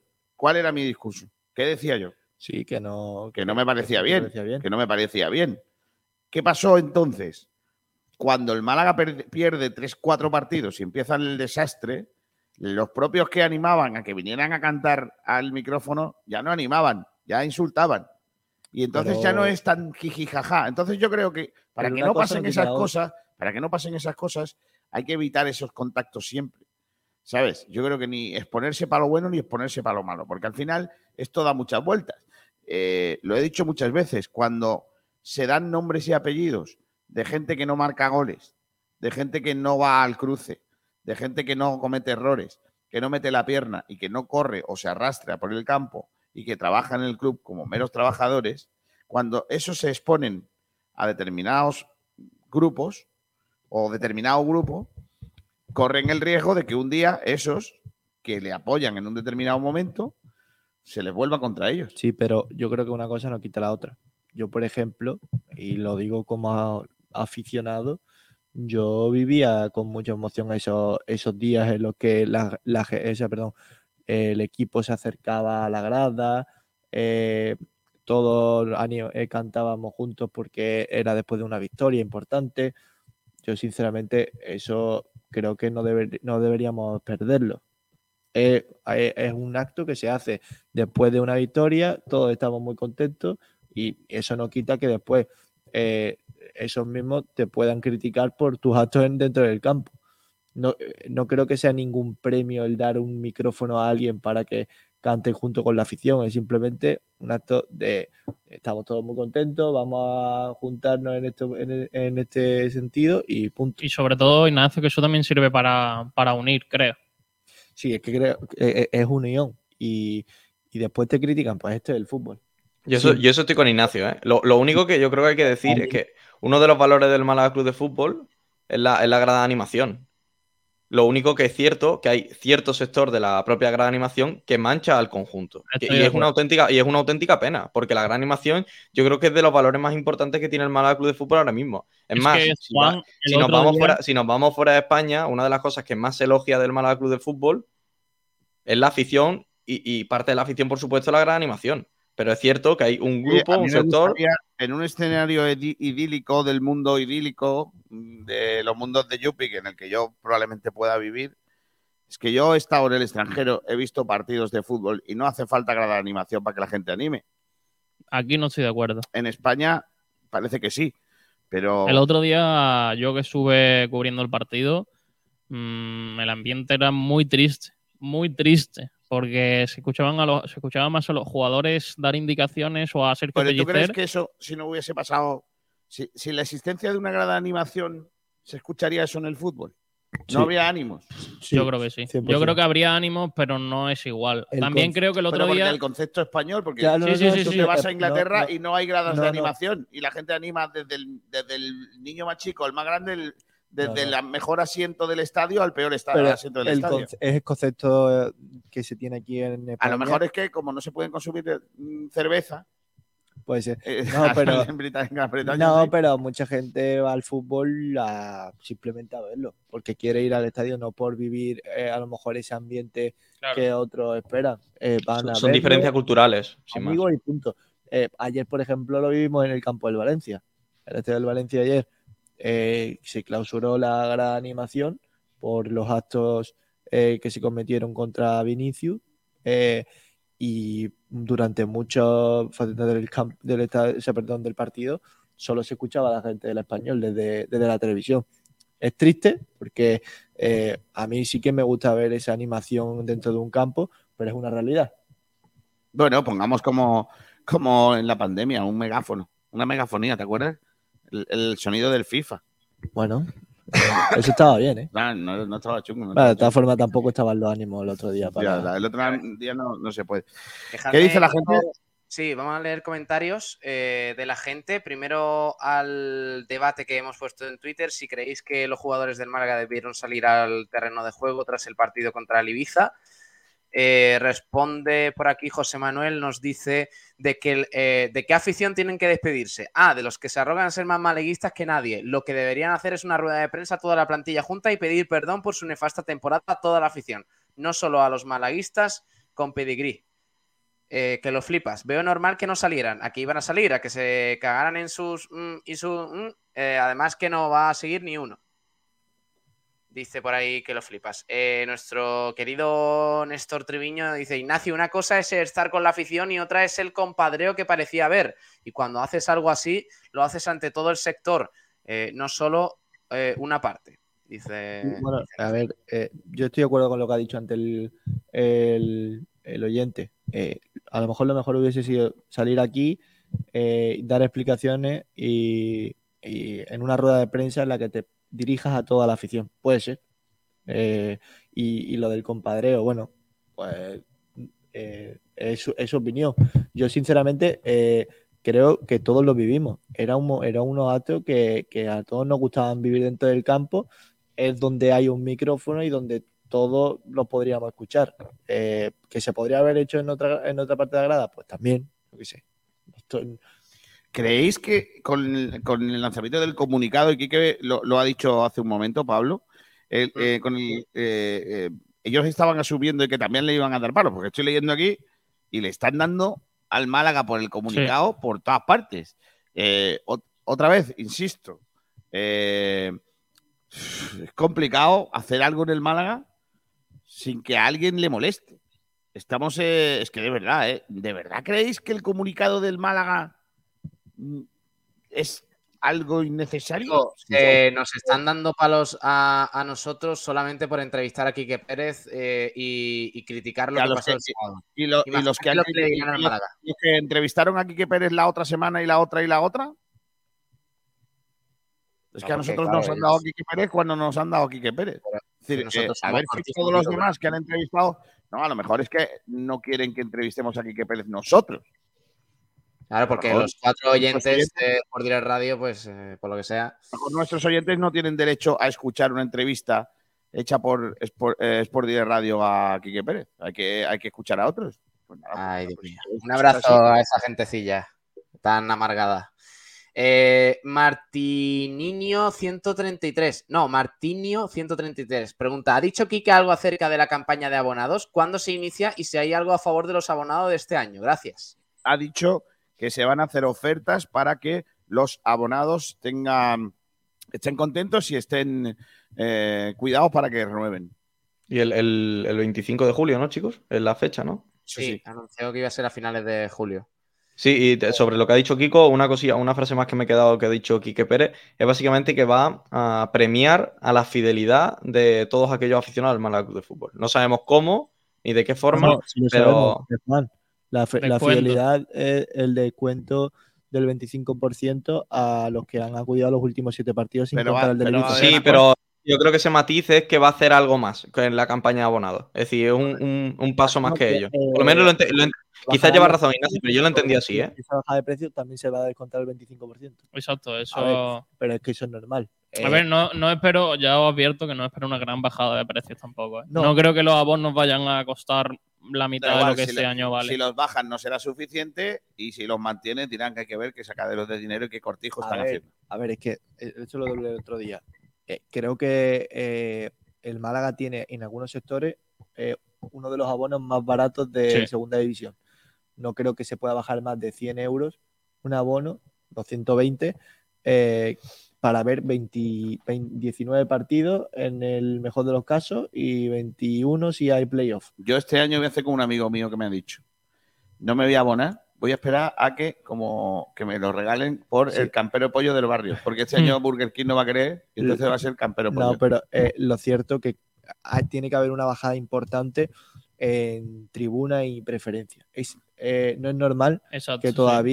Cueste 700 euros un abono No, en eso- tribuna o en preferencia. Primero, en primera y segundo, porque la, la facilidad que hay dentro de la Rosaleda de ir de un sector a otro. Tú, estás, tú tienes tu abono en, en fondo sur alto y te puedes ir a preferencia o a tribuna si hay un asiento libre y tú estás pagando 120 euros y el que tiene al lado está pagando 700. No es normal. Poco me parece. También gracias a Antonio MLG84 que nos comentaba, ya nos sigue por Twitch y nos comentaba que buenas tardes a todos. Enhorabuena por la entrevista, Forza Málaga. Eh, Francis Rumbamor, buenas tardes. Hoy llegué tarde. ¿Qué- ¿Desde qué sitio emitís hoy? Me alegro. Luego me veré el programa completo. No se, no se ve claro, Francis. el sitio. Estamos en la Rosaleda, ahí con estos tres lenguados. Y también nos comenta nuestra querida Ariana Alvis, eh, totalmente de acuerdo, joder, durante todos los partidos se han quedado en el centro del campo y justamente el último partido de la temporada no lo hacen. Deberían de haber salido y aguantado el chaparrón. Bueno, yo creo que sí Eh, hicieron lo que hacen en todos los partidos, ¿no? Que es salir al centro del que- campo. Claro, exactamente, hicieron lo mismo que hacen todos los partidos. Que se- y, y yo personalmente entiendo que la afición espere que hagan algo más de lo de todos los partidos porque es el último de la temporada y el último en el fútbol profesional. Es decir, que tienen que aguantar chaparrón. O sea, a lo mejor habría esperado eh, algún gesto de disculpas desde el centro del campo, no solo porque no era un partido más. O, o quizá, El- o quizá Ignacio, partido- Ignacio que, se, que se alargase más esa Sí, espera en el centro del campo. Conchi Barranco nos dice, pues hicieron bien en no salir y mira que yo lo pedí, veo normal que a un tío que le digan que es la mm, de Nervión no salga, ya tuvieron bastante durante el partido, dice Conchi. Pedro Padilla, creo que no deberían haber salido porque se, eh, se calentaría más el ambiente con insultos, malos gestos y agravios y si alguno de los jugadores digan algo, eh, salta todo por los aires. ¿Habéis visto el jugador del Ajax que le pega un cate a uno porque estaban insultando a un compañero suyo eh, insultos racistas? No. Claro, No. y, y que, y que yo, Kiko, yo no, que, yo no quiero que se hubiera repetido esa imagen del Milan eh, hace unas semanas perdiendo un partido y yéndose a la grada de los tifosi estos de, de- detrás de la portería a escuchar durante un rato toda la plantilla, incluido el entrenador, eh, lo que tiene que decir esa gente. Vamos a ver. Eh, ¿vosotros No, es que sois? lo siguiente que ¿Quiénes va a ser, lo siguiente que va a ser que le tengamos que pedir opinión eh, o permiso a, algunos aficionados en que se hagan traspasos, como por ejemplo pasa en el fútbol argentino, que le pregunten dónde fue un millón de euros del traspaso de Buonanote desde River hasta a Málaga. A ver dónde está ese millón de euros. Ya lo sabe todo el mundo dónde está. Un millón de dólares, por cierto. Eh, ¿Dónde está? Pues en las barras bravas. Lo que pasa que, claro, no podemos entrar en esa historia aquí en el fútbol español, solo nos faltaba. Carlos Pavón Contreras, que dice que Quique Pérez es el único que le da algo de seguridad y esperanza de la dirección. A mí también. Eh, Álvaro López Santiago, tenemos que fichar gente que conozca la categoría, entrenador que conozca la categoría, director deportivo que conozca la, la categoría. No se ha hecho nada de eso, solo conocidos, seguimos igual, que no os engañen. Eh, también nos dice eh, Martinio 133, decirle a Quique Pérez que hay que cuidar al aficionado, que a poco que nos den, lo damos, lo damos todo. Pone ahí, decirle a Kiko. No, porque la ha corregido después. la ha corregido Ah, vale, gracias. ¿Tú, ¿Tú qué pintas, Kiko? ¿Tú te crees parte del cortijo, de verdad? Ya, ya que soy cortijo. Es más, eh, voy a hacer Oye, una cosa. estoy notando- Sí, perdón. Estoy notando que me estoy poniendo un poquito más gordo porque estoy hinchándome a comer plátanos y pepinos. Ahí lo dejo. ¿Pepinos? Sí, es que en Bueno, con, Twitter con están- eso estaría más delgado, ¿no? Pepino. No, pero si me, si me lo como to- si me como todos los que ponen ahí, imposible. ¿Habéis, visto, habéis que este plano, habéis visto que este plano que hay en la cámara Sí. me representa? O sea que no soy tan cabezón. ¿Habéis visto? Pues yo no estoy de acuerdo. Mira, mira. Sí, tú tienes Sí. cabeza que yo. Sí, hombre. Es que, eh, no, la realidad es que sois dos cabezones. Y al lado está Ignacio. Manito, cállate que tienes toda la cara del árbitro de ayer del Unicaja, ¿eh? O, o del Y, de- eh, y del número 30 del Suiza. También de Suiza, que es igual que tú. Y con una Coca-Cola enfrente, eh, Kiko. Bien, bien, bien. bien. Joder, tío, el día que se tomen esta Coca-Cola alguien se va a poner malo, ¿eh? No, alguien va a morir. Está, está caducado del 18 del 6 y el 18, ¿eh? Cuidado. Ojo. Cuidado.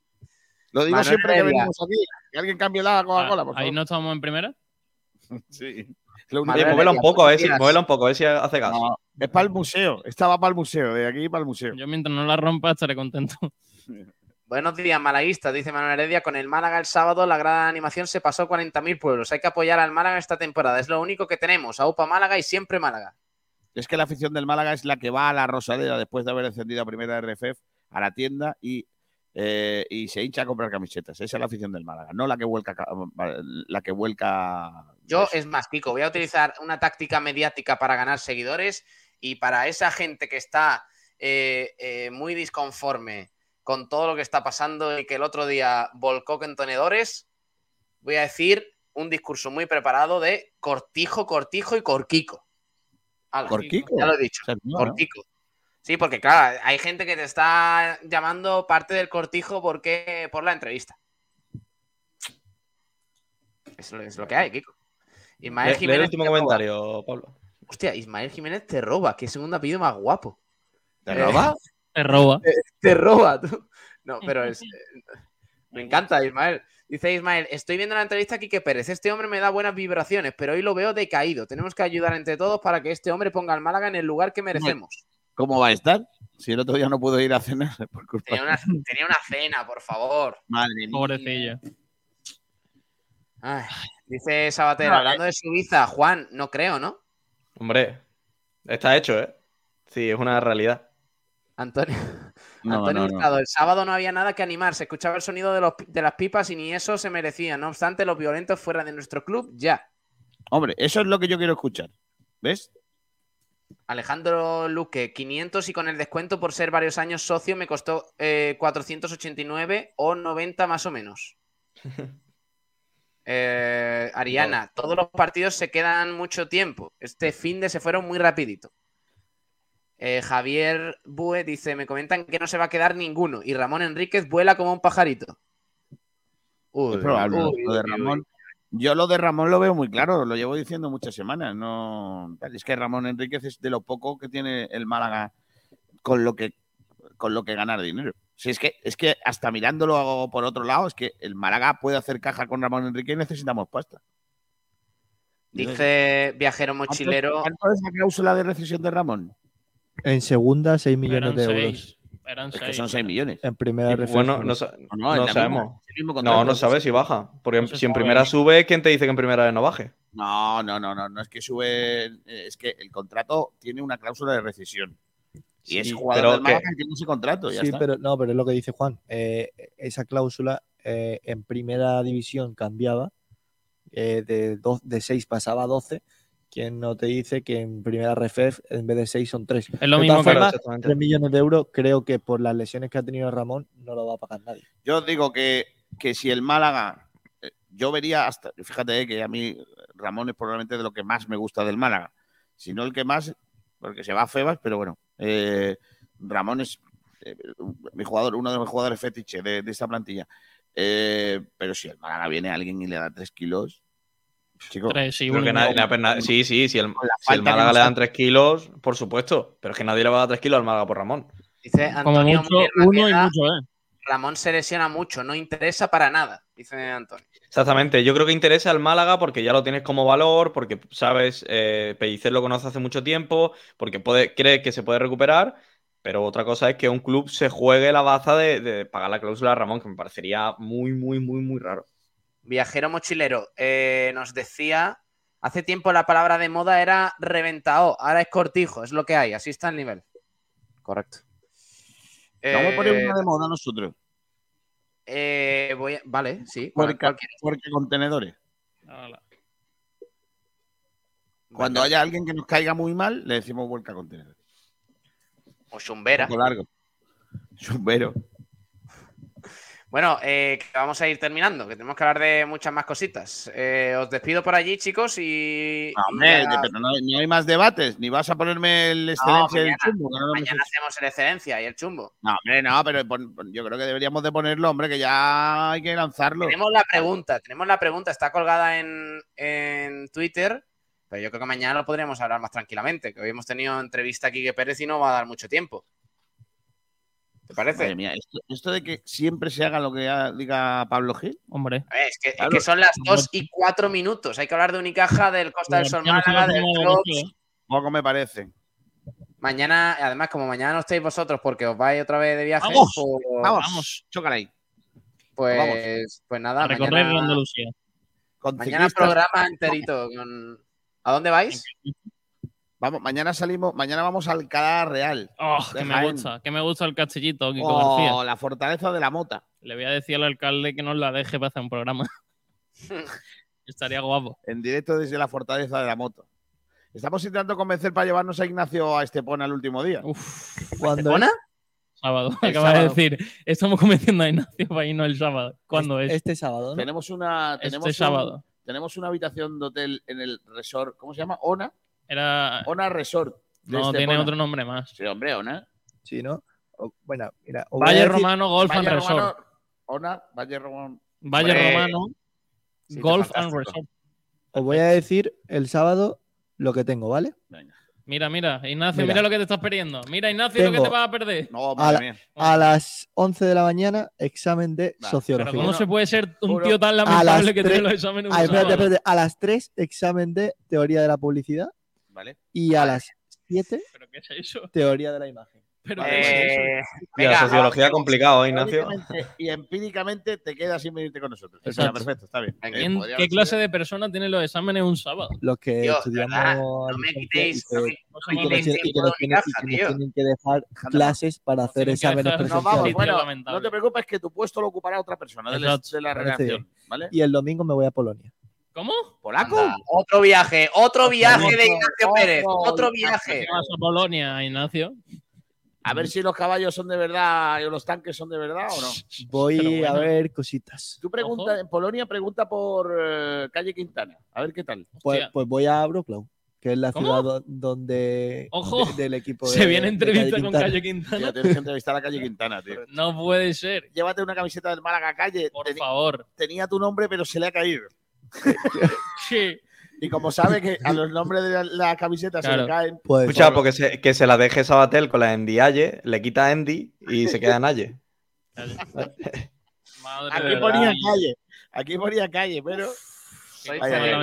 Adiós, Pablo. Saludos a todos. Desde Adiós. aquí. Voy a, voy a ver si almuerzo pepinos con plátanos. Venga. Adiós, anda. Hasta luego. Hasta luego. vamos. Adiós, Sergio. Adiós, Ignacio. Adiós, Kiko. Hasta luego, Adiós. Pablo.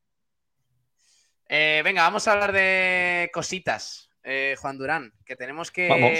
hablar del Unicaja, que ayer consiguió una victoria muy importante, 59-72, en el pabellón insular Santiago Martín, en el primer partido de la eliminatoria de cuartos de final de la Liga Endesa. Un partido extraordinario del Unicaja que no se fue a una puntuación eh, demasiado elevada. eh, durante todo el partido estuvo en esa, en esa línea, pero dejó en menos de 60 puntos, nada más y nada menos que al Lenovo Tenerife, eh, uno de los mejores equipos, sin duda, del baloncesto español. Está por aquí Javi Jiménez. Hola Javi, ¿qué tal? Muy buenas. Buenas tardes, chicos. ¿Qué tal? Eh, ¿Qué tal? ¿Cómo viste el partido ayer de Unicaja? ¿Primeras sensaciones, así a bote pronto? Bueno, pues defensa, una defensa eh, espectacular. Yo creo que una de, para mí, no he mirado datos, pero puede ser una de las anot- anotaciones más bajas en una primera parte en, en una serie de playoffs de toda la historia de, de la CB. Eh, encomiable, la verdad, un trabajo solidario espectacular. Eh, os cuento cómo fueron los cuartos. En el primero, 9-13, que es una anotación bastante bajita, también por Unicaja, pero sobre todo en Lenovo Bajísima, Tenerife. vaya. 11-19 en el segundo cuarto. Terminó la primera parte con un 20-32 a favor del Unicaja. El Lenovo Tenerife solo anotó 20 puntos en 20 minutos de juego. Es una barbaridad lo que consiguió ayer el Unicaja, también en parte porque al Lenovo Tenerife, Javi, es que se le cerró el aro por completo. Fue increíble, ¿eh? Sí, sí, pero eh, es que Unicaja tuvieron un trabajo de ayuda, de presión dentro de la zona, con muchos brazos por medio. Un trabajo también buenísimo de Sima sobre, sobre Gio, que, que prácticamente lo, lo sacó del partido. Y, y bueno, y te digo que es solidario de equipo porque nuestra alma mater defensivo, que era Alberto Díaz, ya no estaba. O sea, que el equipo hizo un trabajo insuperable, defensivamente perfecto. Pues, no se le puede reprochar nada. Después en ataque es verdad que no estuvimos muy acertados, una- una- un tanto bajo para lo que suele ser Unicaja, pero bueno, también delante estaba Tenerife que, aunque no tenga el bien ataque, defender sí saben defender, y se notó. Fíjate que no estaba el alma mater en defensa, como dice Javi Alberto Díaz, pero aún así secando a los dos eh, cracks del Lenovo Tenerife, como son Gio Shermadini, por supuesto, que no estuvo para nada acertado, el ex del Unicaja, el georgiano que se fue a 10 puntos de anotación, finalmente solo 7 de valoración, el MVP de la fase regular de la Liga Andesa, mientras que Marceliño Huertas, el otro gran jugador del, Lenovo Tenerife, que ayer disputó menos de 20 minutos porque no tuvo su día, en parte por la buena defensa del Unicaja, anotó 6 puntos y tan solo 3 de valoración. Es que, en, en definitiva, a, excepción de Volmaro, que se fue hasta los 13, y Fitipaldo hasta los 14, la aportación del Lenovo Tenerife en ataque fue malísima en, en datos numéricos y el Unicaja, mientras tanto, destacamos, por ejemplo, hemos puesto la encuesta de vinos y eventos en Twitter, destacamos a Kendrick Perry, que se fue hasta los 14 de valoración con 16 puntos anotados, también Osetkowski con 16 de valoración y 11 puntos anotados, eh, eh, Carter me parece que se fue a los 5 eh, puntos, que no está mal, Darío Brizuela 9 puntos, en fin, una anotación bastante pareja de todo el equipo, todos aportaron, incluidos los que hacen un trabajo un poco más oscuro, que yo siempre lo llamo así, eh, eh, Javi, como por ejemplo Yankuba Sima, que como bien han mencionado, estuvo muy bien en defensa, anotó siete puntos y secó muy bien a Shermadini, y también Melvin Egin, que hizo un trabajo espectacular, ¿eh?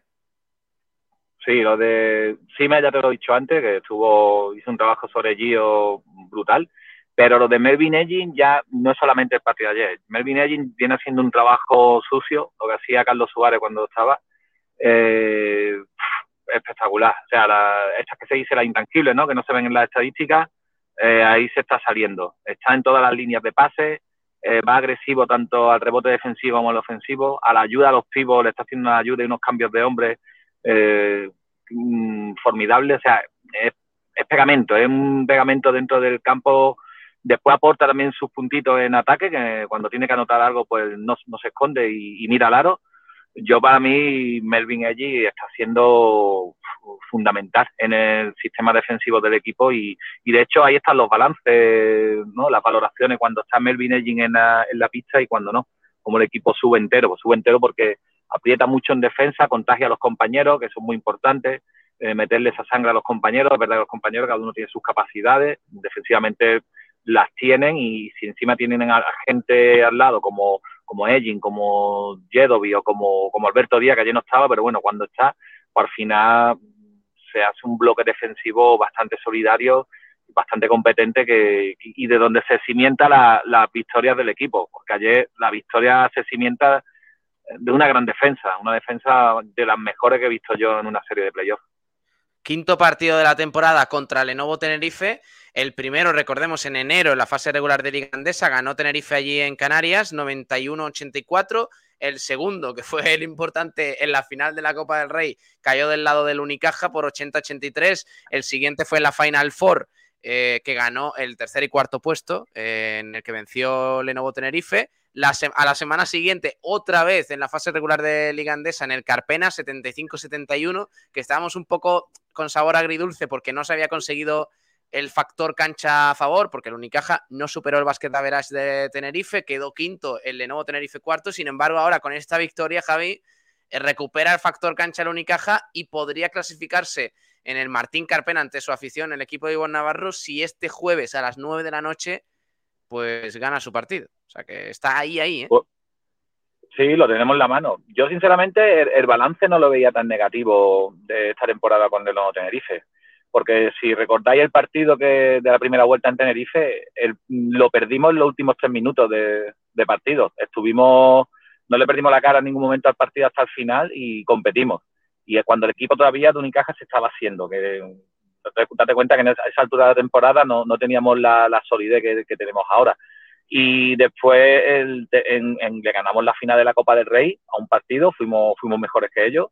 Y sí es verdad que en, en la BCL nos ganaron, pero bueno, un partido para mí intrascendente, donde el equipo estaba hiper desmotivado de- después del fiasco ante el Born. Y el partido ya de intentar recuperar factor cancha, fuimos superiores a ellos, jugamos mejor que ellos. Eh, hubo, hubo fases del partido que lo estábamos sacando de la pista. Lo que pasa es que es verdad que al final jugar con esos márgenes de tener que ganar de más de siete es complicado. Se ganó el partido o con solvencia, pero no conseguimos factor campo. Pero mira, ya lo hemos conseguido. Ayer le metimos un repaso espectacular mm, y yo creo que al final se traduce que el partido de ayer traduce que hasta el día de ayer Unicaja había sido superior a, a Tenerife en, en términos globales. Pero bueno, mm, nada de eso vale si el jueves no lo refrendamos en el Carpena y que va a ser una olla a presión, que Carpena de, de sus mejores momentos, ¿no? Sus mejores citas, donde va a ser un hervidero y donde seguramente el factor Carpena al final pues será determinante para, para ganar el partido. Vamos a escuchar a Ivonne Navarro, entrenador del Unicaja, analizando la victoria. Esto dijo el técnico. ya está acabado en cuanto al- a la victoria, bueno, pues siempre hay que pensar y bueno, pues, pues hay que pensar en ese, en partido y va a ser completamente diferente, completamente diferente. ¿no? Tengo un respeto y una admiración tremenda por Chus, entonces yo sé que bueno, ellos van a tener, van a hacer cosas. eh, y los van a ser con más agresividad. Hay que esperar un acierto mucho mayor, porque es verdad que hemos hecho unas muy buenas defensas, hemos limitado los tiros buenos que han tenido, pero hay que contar con que alguno de los difíciles los metan, todos los, los puedan meter porque tienen jugadores. Yo creo que no tenemos, nos para saber que, el Lenovo Tenerife que nos vamos a encontrar el jueves no tendrá nada que ver nos hemos encontrado hoy, ¿no? Entonces hay que asumir eso y hay que estar preparado. Dije que el factor cancha en est- entre estos dos equipos tiene una importancia relativa por el conocimiento que tenemos y lo sigo pensando. Y creo que ellos pueden ganar en el Carpena y nosotros podemos ver a ganar aquí. Creo que no es, no es definitivo, ¿no? Entonces, bueno, tenemos ahora dos oportunidades, pero no hay que obsesionarse con sacar el de Carpena, porque, bueno, porque tienen, tienen- ya lo han hecho una vez y pueden ganarnos, porque son equipos muy similares, ¿no? de un nivel muy Eso dice Ivonne Navarro, que le resta importancia al tema del factor cancha, eh, eh, diciendo que, oye, mm, poniendo los pies en el suelo al Unicaja y a la afición, avisando de que es posible que el Lenovo Tenerife gane en el Carpena porque es un equipo a la altura o incluso superior que el Unicaja, porque lo ha demostrado durante toda la temporada, y que, y que puede pasar. Y de hecho, mira cómo ha pasado, Javi, la gran victoria de ayer en Tenerife, que yo creo que nadie esperaba una victoria con tanta holgura y con, con tanta contundencia.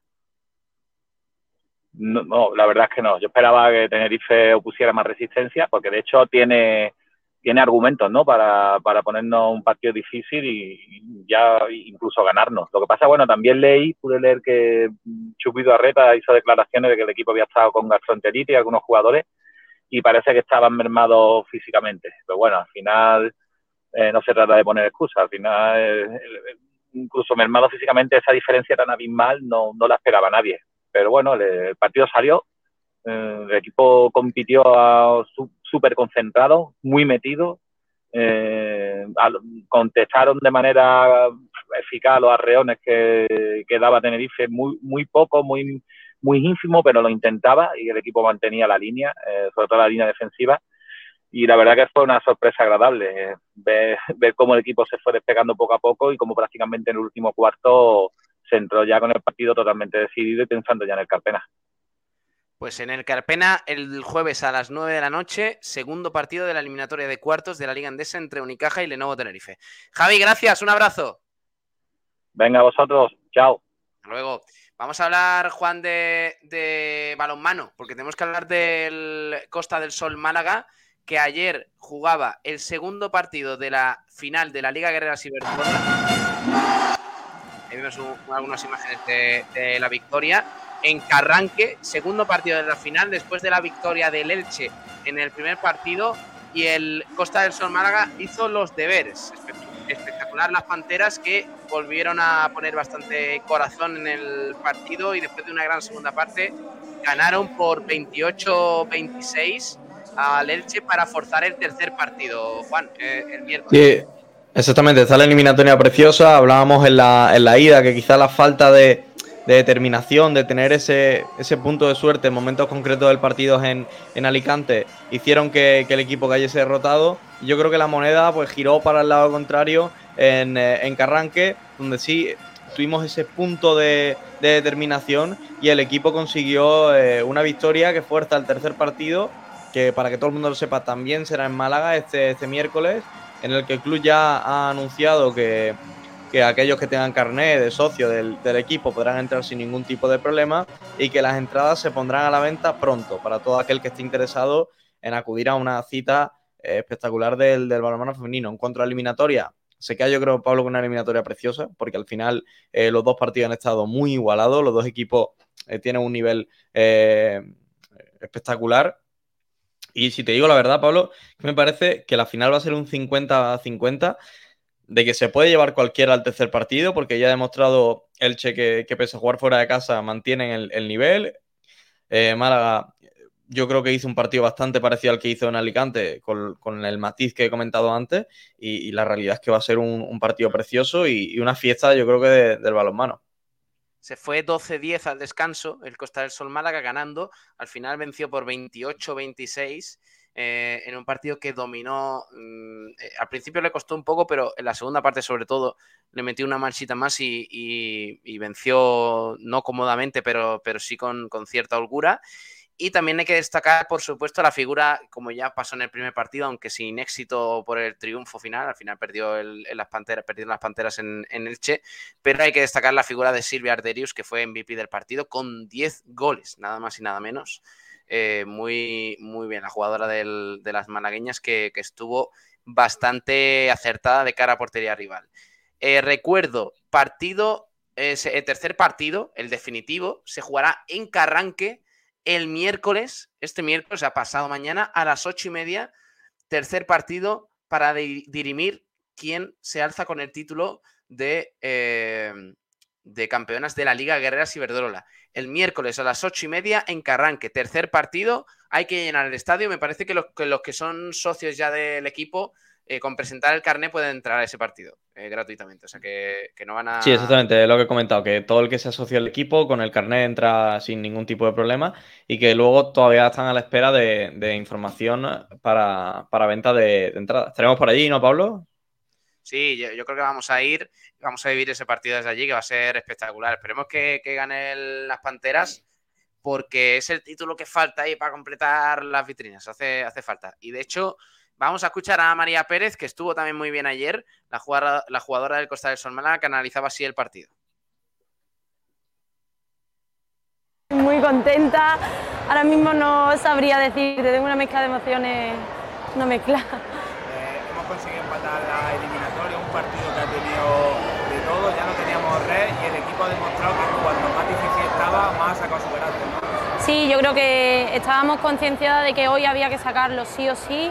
Creo que no hemos parado de, de pelearlo, de, de ser- de estar serias en el trabajo, sobre todo, sobre todo defensivo, y creo que esa ha sido un poco la clave para, para mantenernos y para llevarnos el partido de hoy. Ahora hay que resetear rápido, ¿no? Porque queda un tercer partido el miércoles a 60 minutos de una liga.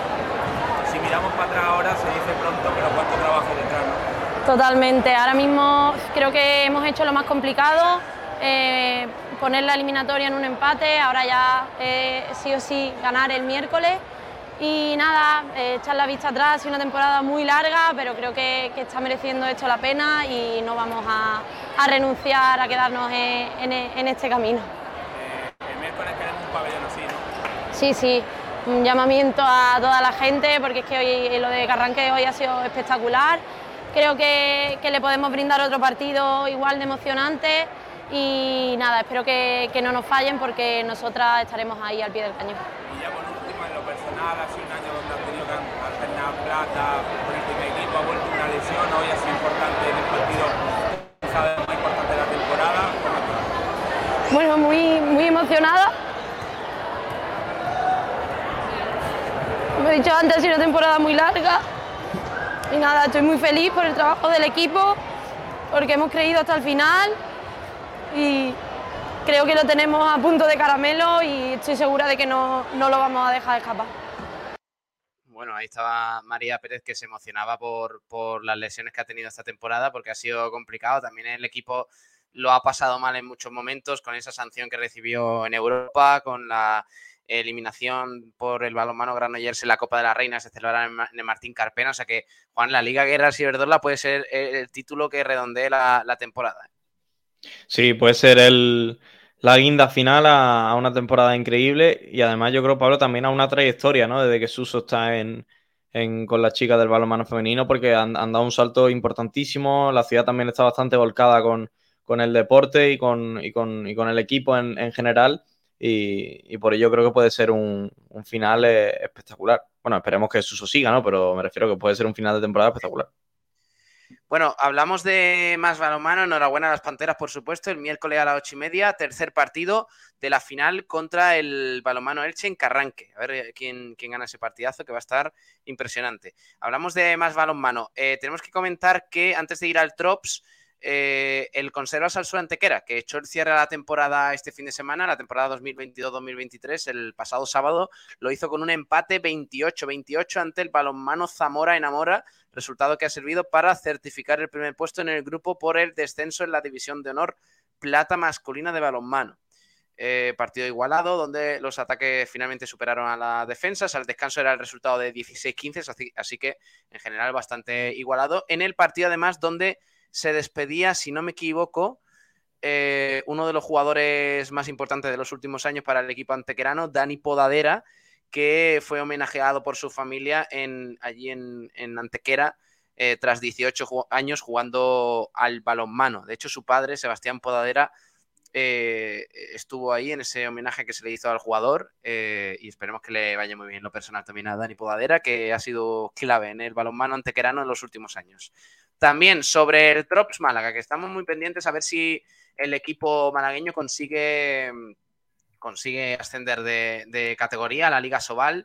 Pues eh, el Trops Málaga que ganó antes de luchar por el ascenso a la Liga Sobal, el equipo de Quino Soler arrasó al San Pablo Burgos en un duelo eh, intrascendente a la espera de saber el rival en la lucha por subir a la élite. Cumplió el equipo malagueño en su compromiso liguero, que como digo era intrascendente antes de afrontar la promoción de ascenso a la Liga Sobal, que se resolverá el 7 y 10 de junio. El, primero, el primer partido será en tierras malagueñas ante el penúltimo clasificado de la Liga, eh, de la primera división, de la Liga Sobal, que es eh, como un puesto de play-out con el que eh, luchará el Trops Málaga para ver si asciende a la Liga Sobal. Así que victoria 34-37 de- del Trops Málaga en la visita al San Pablo Burgos. Eso por ahí. También tenemos que hablar, Juan, del Palo Fútbol Club, que ayer eh, ganó ante el Subiza en el nuevo San Ignacio. Está a un partido de ascender a Segunda Ref. Sí, partido yo creo que muy serio el palo, planteó quizás un, eh, un encuentro muy físico, buscando siempre las esquinas del campo en, en los balones largos y, ahí tuvo el, el peligro el cuadro, el cuadro malagueño. El gol que viene de, de una jugada de Destiny, un balón en largo y que luego finalmente regala placer a- al lateral derecho del palo que, que hace el gol, Fran Pérez. Y, y bueno, yo creo que fue un partido muy, muy bueno del, del cuadro paleño que supo lo que hacer en cada uno de los momentos. El Subiza sí que estuvo al principio mejor, pero luego fue, fue decayendo con el, con el paso del encuentro. Y veremos la vuelta, que es el domingo once y media de la mañana, en la que a nuestros oyentes le diría que no descarten para nada que esté por Direct Radio allí. Y ahí, y ahí lo dejo. ¿Cuándo es, dices? Domingo, once y media de la mañana, en, en Sotaburu. Sotoburu, Sotaburu. Eh, once y media de la mañana, sí. Horario más raro, ¿no? Bueno, eh, el otro día fue a las 12, ¿no? Pues el de los media horita antes. Vale, eh, eso por el palo. Esperemos que consiga el objetivo y ¿qué le vale? O sea, si hay empate, Empate, es decir, mm, está la duda porque el, el- creo que si en caso de prórroga, y es decir, imaginemos, el, el resultado de 10 es 1-0, entonces cualquier empate o victoria al palo, por supuesto, eh, asciende al, al palo a segunda ref, pero en caso de que gane 1-0 eh, o 2-1 o 3-2 o 4-3 el, el Subiza, 5-4, 6-5, es decir, por diferencia de 1, en prórroga, eh, si sigue el resultado igual a la prórroga, creo que pasaría el Suiza por el hecho de que ellos son segundos de grupo y el Palo en cambio es tercero. Recordemos que en el grupo del Palo, que era el del malagueño, quedó primero el Marbella, segundo el Real Jaén, tercero el Palo y ya el, malagueño queda quinto. Y en el grupo del Subiza queda, creo que el, el- en primer lugar, no recuerdo qué equipo, el Valles de Aves o un, un equipo así parecido, el Valle de algo. Y segundo, básicamente, queda el Suiza. Entonces, al ser segundo de grupo y el, y el palo tercero, creo que en caso de prórroga y empate a la prórroga se definiría por clasificación, no en una tanda de penalti. Entonces veremos. Vale. Eh, eso por ahí, eso por el palo. Tenemos que hablar también de fútbol sala. Tenemos que hablar del. Atlético Torcal, ¿vale? Oh, por Eh, supuesto. que, por cierto, en ese partido está en plena eh, eliminatoria contra el Almagro para ver quién asciende a la primera división del fútbol sala femenino. Antes del partido sacaron esta pancarta eh, que está dando mucho que hablar. Ay, que he quitado mi cámara por un momento. Eh, esta pancarta que dice racistas fuera del fútbol, ¿vale? Con todo toda la polémica que se está generando a raíz de, de lo de Vinicius en Mestalla y demás, pues buen gesto también de- del Torcal, del Nueces de Ronda Atlético Torcal y del Almagro, en ese partido que se disputó en Málaga y que terminó con marcador de 3-2 a favor del Atlético Torcal. Eh, un buen resultado eh, en un partido que estuvo bastante, bastante igualado. Y ojito, Juan, porque el Atlético Torcal, el club, ya está promoviendo eh, para sus aficionados y organizando autobús para viajar a Guadalajara. Tremendo, tremendo el, digamos, la, iniciativa de- del Atlético Torcal, que, que está mm, muy metido en lo que es el, ascenso del, equipo femenino a la primera división del fútbol sala. Y, bueno, yo creo que es muy importante que, esté ahí el- la afición en, Guadalajara porque necesitan del, del apoyo para, para vencer en, esa, en ese partido. Ahí lo vemos, esa imagen que han subido, Torca- hashtag Torcal on Tour, me gusta. Final del Torcal on playoff de ascenso, precio 20 euros, 15 euros el viaje y 5 euros la entrada al partido. Ahí podéis contactar a esos números al 665-634-518 o al 661-519-133. En esos números podéis contactar por si queréis viajar con el equipo y oye, pues animar en Guadalajara. El partido será el sábado 3 de junio contra el eh, Chilo Eches. ¿Vale? Salida a las 7 y cuarto desde el pabellón Guadalajara. El partido es a las 5 de la tarde y el regreso aproximado a las eh, em, dos y media. Llegada al pabellón Guadalajara de Málaga Capital. Así que todos con el Atlético Torcal el próximo sábado, partidazo por el ascenso. Hay que ganar, como sea, y ascender de, de categoría. Enhorabuena al equipo por la victoria de- del pasado sábado ahí en el pabellón Guadalajara contra el Almagro en ese partido que quedó 3-2. Y ya está, creo que no me dejo nada más. No he hecho un buen repaso, si no hay el programa, pero es que Hay que es que hacerlo. los- Es los necesario, kikos- Pablo. los kikos y los kikes se alargan mucho. Sí, se han alargado kikes, kikos, kikoks. Correcto. Kicks. Sí, sí. Los kicks. Los kicks. Eh, bueno, ya está. Bueno, vamos. Dice Sabatel, Operación Reino de Navarra. Se va a hacer, ¿eh, Pablo? Se va a hacer. Tengo miedo. Bueno, Eh, por cierto, esta noche también nos vemos. No sé si solemos hacer publicidad de ello. Esta noche en PTV, ¿sí? En el programa de Sí. Zona Deporte, a las 9 de la noche en directo, estará el equipo de Sport Direct Radio allí para. Para eso, para eh, disfrutar y echar un repasito a lo que ha sido el fin de semana ahí en el canal de PTV Málaga. Así que te veo, ¿no? Por allí. Sí, nos vemos, nos vemos esta noche. Perfecto. Eh, Juan, un abrazo, hasta luego.